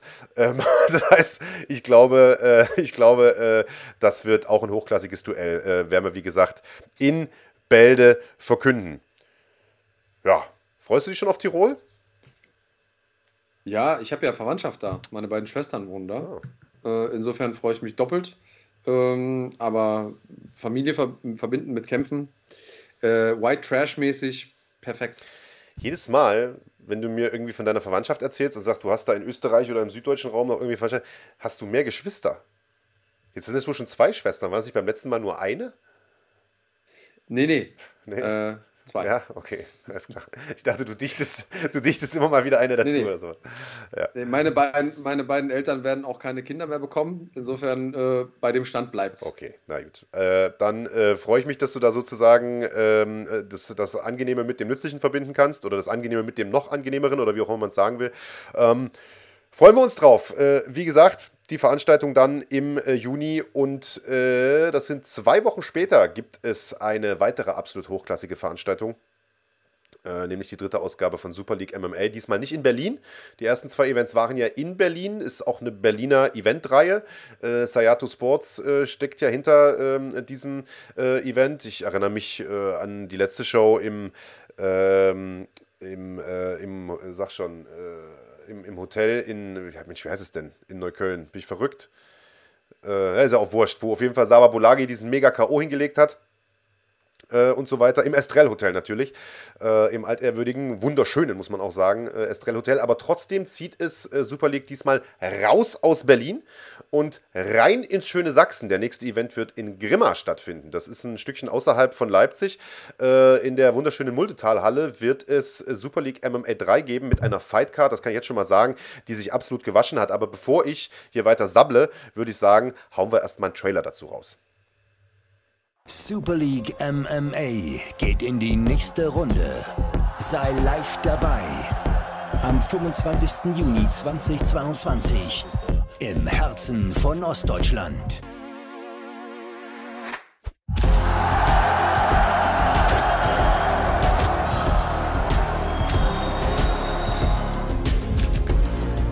Freu dich auf atemberaubende Kämpfe, neue Talente und eine grandiose Show. Wir präsentieren Mixed Martial Arts in einer spektakulären Eventserie in 2022. Tickets sind ab sofort über Reservix und an der Abendkasse erhältlich. Sei dabei. Wir freuen uns auf dich. Also, saftiger Trailer, gut produziert. Äh, gut produziert sind die Veranstaltungen selbst auch immer, äh, genauso äh, stark wie die Paarungen. Und ähm, Genau, das, äh, das ist die nächste äh, Super League-Veranstaltung, die stattfinden wird am 25.06. Äh, am Samstag in der Muldetalhalle in Grimma und der Hauptkampf wird ein Titelkampf im Bantamgewicht sein zwischen Darko Banovic und Farbot Iranejad und äh, ich glaube, ich sage nicht zu viel, Andreas Kanyotakis, das ist ein Fight, nachdem sich einige Promoter in Deutschland nicht nur die Finger lecken würden, sondern auch schon die Finger geleckt haben. Also das ist, äh, das sind zwei der besten Bantamgewichte Europas, die da aufeinandertreffen. Ja, also ich weiß, dass da äh, Promoter untereinander sich quasi äh, nicht gestritten haben, aber zumindest mal intensiver ausgetauscht, wer den Kampf jetzt letzten Endes machen darf. Super League ist es geworden. Ähm, ziemlich nice. Ich, ich freue mich sehr drauf. Ich bin sehr gespannt, wer das Ding macht. Hast du, hast du einen Favoriten? Oh, schwierig, schwierig, schwierig, ey. Also, äh, Farbot ist natürlich äh, eine absolute Maschine, hat ja auch schon bei NFC gekämpft und ist schon seit ein paar Jahren dabei. Aber Darko Banovic ist. Äh, der ist, äh, der ist in allen Ebenen irgendwie extrem stark. So, ich bin, also da ist, da tue ich mich schwer zu picken, so will ich auf jeden Fall nicht wetten auf den Kampf. Würdiger Hauptkampf auf jeden Fall. Und es wird auch, und das finde ich auch sehr, sehr spannend, ähm, ein Turnier geben. Und zwar im Federgewicht. Ist natürlich lustig, weil äh, wir ja zum Beispiel die NFC-Series auch gerade im Federgewicht haben. Äh, ist natürlich kein Wunder, die äh, Gewichtsklasse ist einfach extrem stark besetzt in Europa. Und auch äh, Super League wird äh, ein Federgewichtsturnier veranstalten mit einigen Hochkarätern. Ich äh, kenne schon ein, zwei Namen, darf sie noch nicht verraten. Auch dazu wird es in den kommenden äh, Wochen äh, mehr geben bei uns. Ihr könnt den Event natürlich auch bei uns gucken, ganz klar, so wie die letzten Super League-Shows auch. Und auch da habe ich richtig, richtig Bock drauf. Definitiv. Ähm, gute Promotion, äh, gute Produktion, geile Kämpfe. Weiß nicht, was man noch mehr sagen muss, äh, damit ihr einschaltet, schaltet einfach ein. Mach das mal. Also ich habe jetzt hier die Card vor mir. Ich weiß gar nicht, was ich davon, äh, was ich davon schon verkünden darf, so ehrlicherweise. Aber äh, ich glaube, ich sage nicht zu viel, äh, wenn ich sage, da sind ein paar, ein paar übliche Verdächtige sozusagen dabei aus dem, aus dem Super League und, und Sayato Sports Umfeld. Ähm, das ist echt eine, eine ziemlich hochkarätige Karte. Aber da werdet ihr in den nächsten Wochen auch noch ein bisschen mehr äh, bei uns erfahren. Ich glaube, der Hauptkampf allein, äh, dafür lohnt sich schon Tickets zu holen. Äh, schaut gerne mal raus. Ich lese hier gerade Hau raus. Also wir haben äh, Konrad Dirschka unter anderem auf der Karte, der sein Super League-Debüt geben wird. Ist ja äh, KSW-Veteran, äh, kommt bei mir hier um die Ecke aus Leipzig. Hervorragender Ringer, absoluter Modellathlet, der sehr, sehr viel richtig macht, was seine Vorbereitung und so weiter angeht. Ermil Schaferi ist am Start, der auf Mubar Sabiola Mubaris treffen wird. Ähm, ähm, beide kennen wir von NFC. Ähm, wir haben äh, Eduard Kexel auf der Card. Wir haben Kevin Enz auf der Card. Wir haben äh, wir haben Can Aslaner auf der Card. Wir haben, Alter, das hört überhaupt nicht auf. Äh, was haben wir denn hier noch? Wir haben Bachtjur Abduloyev auf der Card. Also, äh, die Card ist ein absolutes Monstrum. Äh, Renny Runge ist am Start. Also, äh, wir werden euch die Paarungen in den nächsten Wochen bekannt geben. Und ich glaube, wenn ihr aus dem Raum äh, Sachsen kommt oder generell aus dem Raum Mitteldeutschland, äh, macht er, glaube ich, nichts verkehrt, wenn er da nach Grimma fahrt und äh, euch diesen Event live gibt. Wenn nicht, äh, schaut es euch gerne bei uns auf dem Kanal an. So sieht's aus. Jetzt äh, werden die Leute langsam ungeduldig. Was ist jetzt mit dem Kampf von Max Koga? Machen wir einfach nächste Woche, oder? Ja, achso, haben wir den noch gar nicht verkündet? Haben wir noch gar nicht gemacht, oder? Ja, würde ich sagen, dann machen wir das doch, machen wir das doch einfach jetzt. Also, ähm, ist im Prinzip eigentlich ja nicht das große Geheimnis, denn beide Parteien haben dem Kampf schon äh, im Prinzip verbal ja zugestimmt und auch schon gesagt, da hätten sie gern Bock drauf. Für Max gab es natürlich eine Reihe von Optionen. Der wollte gern gegen Jano Ehrens nochmal kämpfen, weil natürlich ihm diese K.O.-Niederlage irgendwie noch so ein bisschen plagt. Auf der anderen Seite will er natürlich auch seinen Titel wieder haben, äh, denn Mert Özildirim hat den ja gewonnen von Jano Ehrens. Ja, ja, da ist man nun der, als Matchmaker in der Situation, welchen Kampf macht man am ehesten äh, und äh, Trommelwirbel. Äh, Max Merten hat entschieden und die beiden haben entschieden, es gibt zuerst den Titelkampf. Mert Özildirim wird es zu tun bekommen mit Max Koga in seiner ersten Titelverteidigung auf, das muss man auch ehrlicherweise sagen, lieber Andreas, persönlichen Wunsch von Mert selbst. Ja, und auch äh, Max war der Sache nicht abgeneigt. Ja. Er hat ja äh, diesen mittlerweile schon legendären Spruch rausgehauen in dem Interview bzw. Podcast äh, zuletzt, dass er gesagt hat, äh, Mert hat zwei Dinge oder die beiden Dinge, die ich am meisten will, und das ist der NFC-Titel und Haare. Ob wir jetzt irgendwie im Zuge des Kampfes Haare noch transplantieren können von Mert auf, auf Max, ich glaube, das wird schwierig, aber den Titel könnte er sich natürlich äh, holen und äh, schreibt doch gerne mal in die Kommentare, was ihr denkt, ob Max das Ding macht, ob er sich den Titel wiederholt oder ob Mert mit Max dasselbe machen kann, äh, wie das, was er auch mit Jano gemacht hat. Oder ob es vielleicht ganz anders ausgeht. Ähm, Schreibt es gerne mal rein. So oder so könnt ihr live mit dabei sein. Jetzt seid ihr mit noch die Ersten, die es wissen und könnt euch Tickets sichern. Und ich fresse einen Besen, wenn die Halle nicht ausverkauft ist. Ja. Insofern Sagt nicht, wir hätten es nicht gesagt. Naja, ausverkauft sein wird die auf jeden Fall. Da mache ich mir jetzt schon keine Gedanken äh, drum. Ähm, ist ja, wir sind im äh, Maritimhotel in Bonn. Da gehen ein bisschen über 2000 Leute rein. Am 6. August übrigens findet das Ganze statt. NFC 10. Äh, ja, genau. NFC 10 im Maritimhotel in Bonn. Das Ganze live zu sehen auf Sport 1 und bei uns auf YouTube natürlich auch. Und weil die Frage gerade kam, ähm, welche Mitgliedschaft braucht man denn eigentlich für die ganzen Events, über die ihr gerade sprecht? Also sowohl NFC äh, als auch Inferno als auch Super League seht ihr im Rahmen der Basic-Mitgliedschaft für 4 9,99 im Monat. Und das heißt, allein im Juni bekommt ihr all diese drei Events äh, für einen Fünfer. Das muss man sich mal äh, auf der Zunge zergehen lassen. Also das ist äh, gut investiertes Geld. Würde ich jetzt mal behaupten als Kampfsportfan. Und äh, weil wir jetzt auch hier natürlich wieder dieses Thema haben, wieso bekommt der Koga jetzt, kommt aus einer K.O.-Niederlage, direkt einen Titelkampf. Äh, also erstens ist das ein hochklassiges Duell. Die beiden sind starke Namen. Beide haben sich diesen Kampf gewünscht. Auch der amtierende Champion hat sich diesen Kampf gewünscht, Mertes Yildirim. Und äh, ich bin ohnehin gar nicht mal so der Freund von dieser amerikanischen Art des Matchmakings. Wir werden ja in Zukunft ein Matchmaking-Special nochmal drehen äh, und darüber nochmal genauer sprechen, dass immer nur der Sieger gegen den Sieger und so weiter. Äh, wenn man mal nach Japan rüberschaut, ähm, zu den MMA-Ligen dort und auch zu den Kickbox-Ligen dort, da sind Niederlagen, werden da gar nicht so stark gewichtet. Also äh, da geht es eher darum, wie Kämpfe abgelaufen sind, wie spektakulär ist ein Fight. Und wenn einer einen guten Kampf macht, dann kriegt er auch nach einer Niederlage mal einen noch besseren Gegner. Äh, und äh, ich finde, das ist ein Ansatz, den wir hier auch verfolgen sollten. Äh, ich glaube, Max Koga ist da in ein Ding reingegangen reingerannt gegen Jano Ehrens, das kann man nicht wegdiskutieren. Ich glaube aber trotzdem, äh, dass das ein Kampf ist, den viele Leute sehen möchten. Ich zumindest möchte ihn sehen. Äh, ja, auf jeden Fall. Ähm, und Heinrich Hempel verweist nochmal auf unser Weight Cut Video. Das ist schon fertig gedreht. Es muss jetzt nur noch produziert werden. Das ist auf jeden Fall raus. Aber wir machen auch nochmal ein Matchmaking-Ding. Merkt euch das Datum, 6. August. Am besten holt ihr euch direkt Tickets, damit ihr euch nicht mehr merken müsst. Und äh, wo? Ich, ich habe gehört, dass ihr gefragt habt, wo? fighting.de slash Tickets ist der Ort. Und genau da solltet ihr hingehen. Auch für Balingen gibt es noch ein paar äh, Tickets. Holt die, bevor da im Schwabenland alles ausverkauft ist. Und äh, sichert euch auch da einen Platz in, ja, ganz nah am Cage, wenn ihr die Kämpfe seht, die wir eben vorgezeigt haben.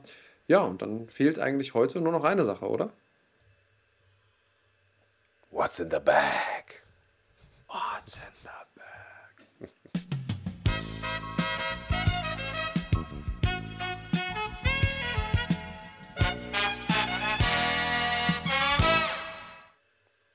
das schönste Intro aller Zeiten und das schönste Gewinnspiel aller Zeiten ist zurück. Wir waren ja jetzt eine Zeit lang nicht mehr live auf Sendung, haben die Specials rausgehauen äh, in den letzten, glaube ich, drei Wochen, äh, wenn ich mich nicht irre. Ähm, das heißt, bei dir sollte der Geschenkesack, der Preisesack doch eigentlich äh, so voll sein wie lange nicht. Es ist einiges Schönes drin. Äh, kurz auch nochmal für euch als kleiner Teaser, um vielleicht auch nochmal das Ganze ein bisschen spannender zu machen. Wir haben unter anderem als einer der Preise bei uns heute ähm, zwei Tickets für die NFC in Balingen. Gute Tickets. Ihr könnt mit einer Begleitperson eurer Wahl anreisen und bekommt von uns den Eintritt spendiert. Also wenn das kein Grund ist, jetzt hier mitzumachen, was müsst ihr machen? Es geht um die Frage, what's in the bag? Nomen est um sozusagen. Wichtig ist, dass ihr jetzt erstmal auf Live drückt, damit ihr uns auch wirklich dann hört, wenn wir rausgehen. Eine Sache haben wir vergessen. Und zwar die allerwichtigste Sache von allen. Wir bedanken uns bei unseren ah. Sponsoren. So viel Stimmt. Zeit muss natürlich sein.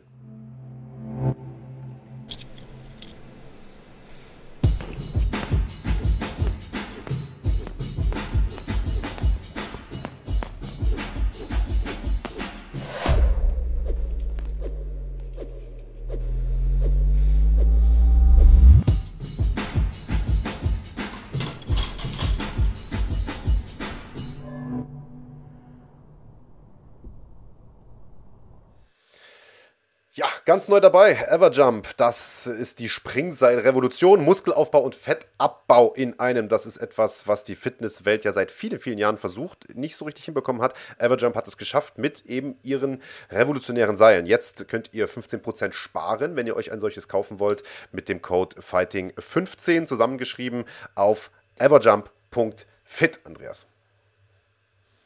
Ja, äh, grandioses Trainingsgerät. Äh der einzige Manko, und das ist genau das, woran es bei Marc auch scheitert, ist, ihr müsst das Ding natürlich auch benutzen. Ja. Nur zu Hause ins Wohnzimmer legen reicht nicht. Ihr müsst damit auch springen, aber dann habt ihr ein großartiges Training. Ich habe mir das Ding beim Biertrinken wochenlang auf den Bauch gelegt, aber der ist nicht kleiner geworden, muss ich sagen. Ja, aber äh, vielleicht wisst ihr ja besser, Merkwürdig. wie man es äh, anwendet. Also die junge Dame im Trailer, die wusste auf jeden Fall gut, wie man äh, damit umgehen kann. Ähm, ihr daheim äh, wahrscheinlich äh, auch. Holt euch das Ding unter everjump.fit. Äh, der Code, wie gesagt, Fighting15, also Fighting15, dann bekommt ihr 15% Rabatt auf die Teile. Ähm, also wir haben sie mal in die Hand gehabt, ne? sind extrem wertig produziert, macht da nichts falsch mit. Aber na, Everjump nicht unser einziger Sponsor. Wir bedanken uns auch bei diesem hier.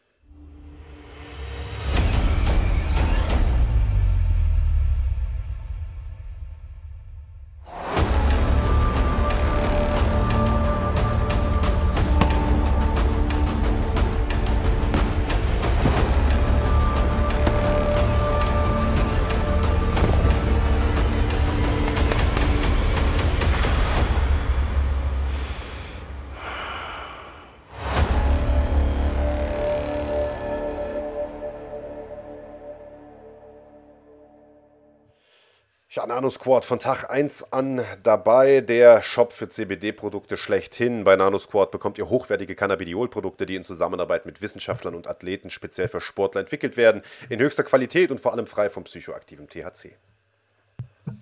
Dabei wirkt CBD entzündungshemmend, verhindert Muskelrückgang, verbessert den Schlaf-Wach-Rhythmus und unterstützt den Körper dadurch besonders bei der Regeneration. MMA-Kämpfer wie Felix Schiffert, Alexander Luster, Marc Dussy, Alexander Popek oder Mandy Böhm haben sich davon bereits überzeugt und verwenden Nanosquad Produkte in ihrer täglichen Routine. Weitere Informationen und Produkte von NanoSquad findet ihr auf nanosquad.de oder auf der Internetseite, at, äh, auf der Instagram-Seite natürlich, at the NanoSquad. Mit dem Code Fighting10 bekommt ihr äh, sogar 10% Rabatt, also Fighting und eine 10 dran zusammengeschrieben. Der Versand ist kostenlos und erfolgt innerhalb von ein bis zwei Werktagen. Ja, und danke sagen wir natürlich auch bei Top 10, die äh, nicht nur unseren Podcast sponsern und Fighting sponsern, sondern inzwischen ja auch NFC sponsern mit wunderschönen Shorts, wunderschönen Fight Shorts, wo die Namen der Kämpfer draufgedruckt sind und vieles, vieles mehr. Also ähm, ja, auch bei Top 10 kann man nichts falsch machen.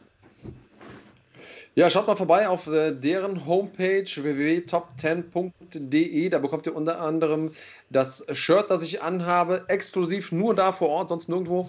Und äh, könnt dann auch noch andere Sachen mitshoppen. Und für die gibt es mit unserem Code Fighting10 10% auf alles. Aber jetzt geht's los, lieber Marc. Wir starten durch mit What's in the Bag. Und ich habe eben schon gesagt, ich hoffe, ihr habt alle auf Live gedrückt denn äh, ihr braucht jetzt äh, ein äh, schnelles Händchen und müsst schnell reagieren.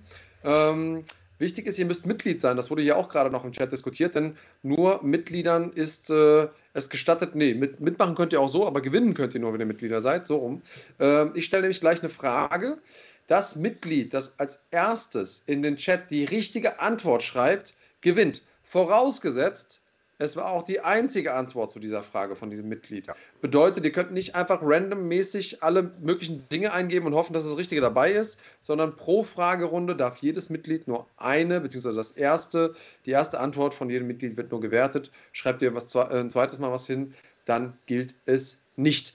Wenn man eine Runde gewonnen hat, ist man für heute raus. Also ihr könnt nicht zweimal hintereinander gewinnen, auch wenn euch der Preis nicht gefallen sollte, was ich nicht glaube. Wir haben ja nur großartige Preise. Ähm, aber wenn ihr einmal gewonnen habt für heute, dann könnt ihr erst beim nächsten Mal wieder mitmachen. Ähm, und äh, was ich mal dazu sagen muss, der Rechtsweg ist natürlich ausgeschlossen. Ihr solltet 18 sein, um mitzumachen. Ähm, ich habe aber trotzdem was vergessen. Was habe ich vergessen? Ihr dürft erst antworten, wenn die Frage auch gestellt wurde. Also nicht auf Verdacht Genau so ist es. Äh, genau. Gibt es, äh, geht es um äh, zum Beispiel Zahlen, dann sage ich, oder Daten, dann sage ich, ich will entweder äh, nur den Monat oder nur das Jahr oder Monat und Jahr oder wie, das genaue Datum. Geht es um Namen? Geht's, ist es wichtig, dass die Namen richtig geschrieben werden? Ähm, Groß- oder Kleinschreibung ist dabei egal. Also, ähm, wenn ihr jetzt zum Beispiel Marc Bergmann schreibt und Bergmann nur mit einem N, dann würdet ihr, kämt ihr nicht in Frage, zum Beispiel. Auch äh, schreibt ihr Marc Bergmann korrekt, aber das M klein, aber das, das B dafür groß, äh, ist das egal. Groß- und Kleinschreibung ist mir wurscht. Hauptsache, es ist quasi richtig buchstabiert. Ähm, ja. Und ihr könnt alle mal ein Like da lassen, bevor wir jetzt anfangen. So. Ah ja, das hilft natürlich auch. Das wäre auch schick. So, dann Anfang? Knutscher schreibt Profitipp. Die Wiedergabegeschwindigkeit einfach auf doppelt stellen. Genau. dann, dann reden wir nämlich schneller. Wenn man äh, live ist. genau. Ähm, so, jetzt hätten wir mit unserer ersten Frage eine spannende Frage. Und zwar, wen neben dem aktuellen Titelherausforderer, den er damals nämlich noch nicht kannte, hat Michael Chandler in der Nacht von Samstag auf Sonntag herausgefordert nach seinem Sieg. Bei UFC 274, genau. Genau. Ich suche einen Namen. Wir suchen einen Namen. Wen hat er da herausgefordert? Dieser Michael Chandler. Oh. Hm. Hm. Also, Daniel, oder? Nee, oder? Daniel, ja. EB Athletics war schnell, aber hat sich verzippt.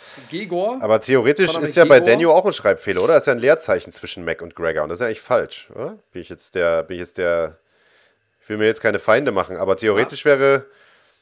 Dennis Müller der Richtige, recht. Digga. Und Dennis Müller, das ist ja fast schon ein Wink des Schicksals. Dem habe ich ja mal die unterschriebenen Conor McGregor-Handschuhe versaut, weil ich die falsche Antwort gegeben habe und er mich hat entscheiden lassen. Äh, eigentlich hat Dennis Müller gewonnen, aus meiner Sicht, sage ich ganz ehrlich. Ja, du hast recht.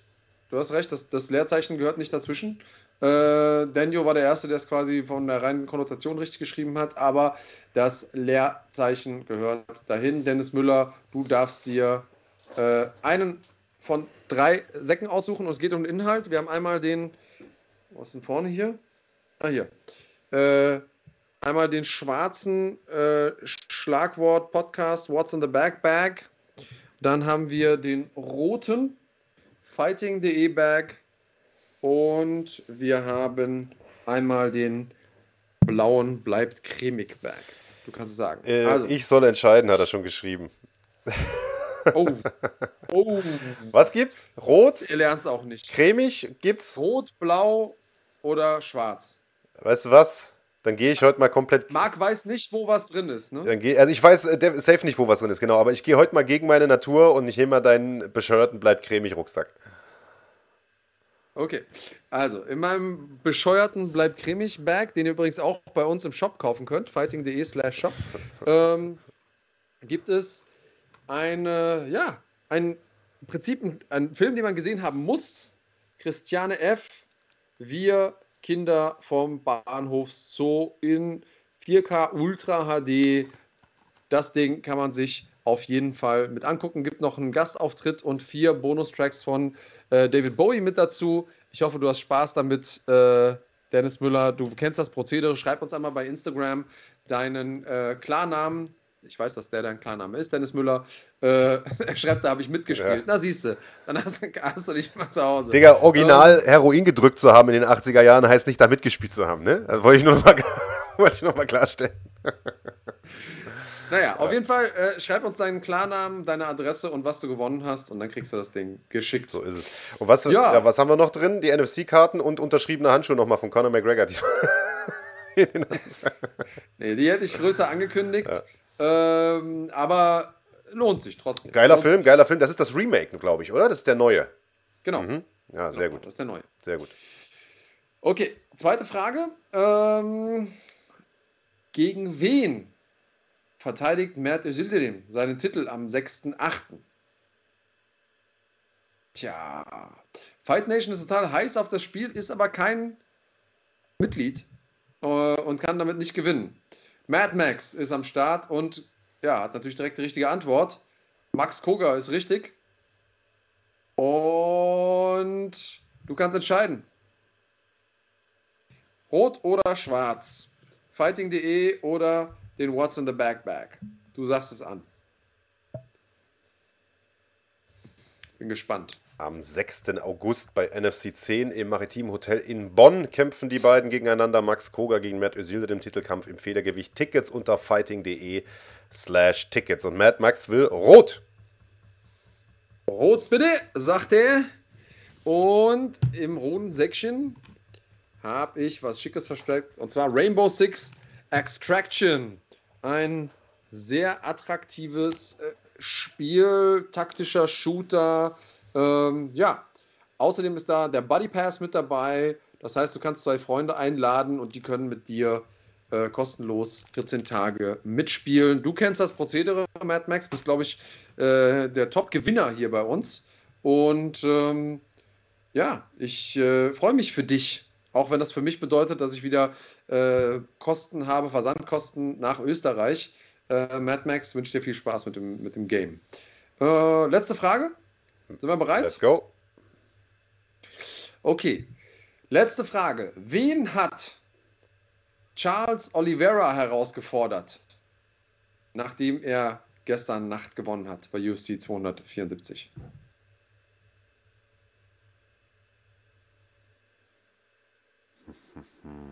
So. Hm, EB Athletics, oder? Ja, EB Athletics, jetzt schnell genug gewesen und richtig getippt. Und EB Athletics, du weißt ja, was hier drin ist. Ich habe es ja schon gesagt. Ähm, ich habe natürlich die Tickets nicht hier. Ich habe da quasi stellvertretend was reingemacht. Das ist äh, ein Merchandise äh, von mir. Es ist ein Big Daddy Stift. Ich weiß nicht, ob man das lesen kann. Äh, aber er steht stellvertretend quasi für deine beiden NFC-Tickets. Gibt es Menschen, die einen äh, Big Daddy Stift möchten? Die sich freuen, wenn du ihnen das aushändigst. Haufen. Die sagen, hier, guck Haufen. mal, hier hast du einen Stift, da steht Big Daddy drauf. Nein, die fragen, hast du noch einen von diesen tollen Stiften? Ja? Die schreiben so schön. Ah, okay. Die sehen doof aus, aber die schreiben so schön. Gut, das stimmt. Äh, also, EB Athletics freut sich, schreibt, ja Mann, geil, super. Schreib uns bitte einmal auf Instagram, ähm, sag uns, was du gewonnen hast und dann kommst du bei uns, äh, schicken wir dir die Tickets zu. So machen wir es. Wollte gerade sagen, der kriegt jetzt aber äh, nicht nur den Stift, ne? Der kriegt schon auch die Tickets kriegt den Stift gar nicht. Der ist quasi symbolisch, okay. stand der Na komm, den Stift kannst du ihm schon noch mit reinpacken, oder? Nein, die sind, die sind wertvoll. Auch wenn du die jetzt so durch den Kakao gezogen hast, diese Stifte sind wertvoll. Nein, heute keine Kartoffeln. Immer mal wieder ein bisschen, äh, ein bisschen Überraschung. Sehr gut. Ja, schön. Dann war es das für heute. Bisschen überzogen haben wir schon, eine Minute drüber. Vielen Dank, dass ihr dabei wart. Äh, vielleicht noch der Hinweis, das haben wir heute in der Sendung gar nicht mehr geschafft, weil sie so pickepacke voll war. Äh, wir hatten natürlich auch PFL wieder in äh, dieser Woche, der dritte Kampftag der Regular Season. Ähm, diesmal mit den Leichtgewichten oder den, den, weiblichen Leichtgewichten, wenn man so will, äh, und mit den Weltergewichten der Herren. Rory McDonald war am Start, Anthony Pettis war am Start und natürlich die große Kayla Harrison hat den Hauptkampf gemacht. Ähm, das Ganze könnt ihr euch nochmal reinziehen bei uns auf dem Kanal, falls ihr Mitglied seid. Äh, nächste Woche geht es weiter mit der PFL. Äh, dann hatten wir Gladiator FC noch am Wochenende, Kickboxen aus Deutschland. Auch das konnte sich durchaus sehen lassen. Schaut gerne mal rein, falls ihr nichts zu tun habt. Jetzt nach der Sendung bietet sich das natürlich an, ähm, all das nachzuholen, was ihr verpasst habt bei uns auf dem Kanal.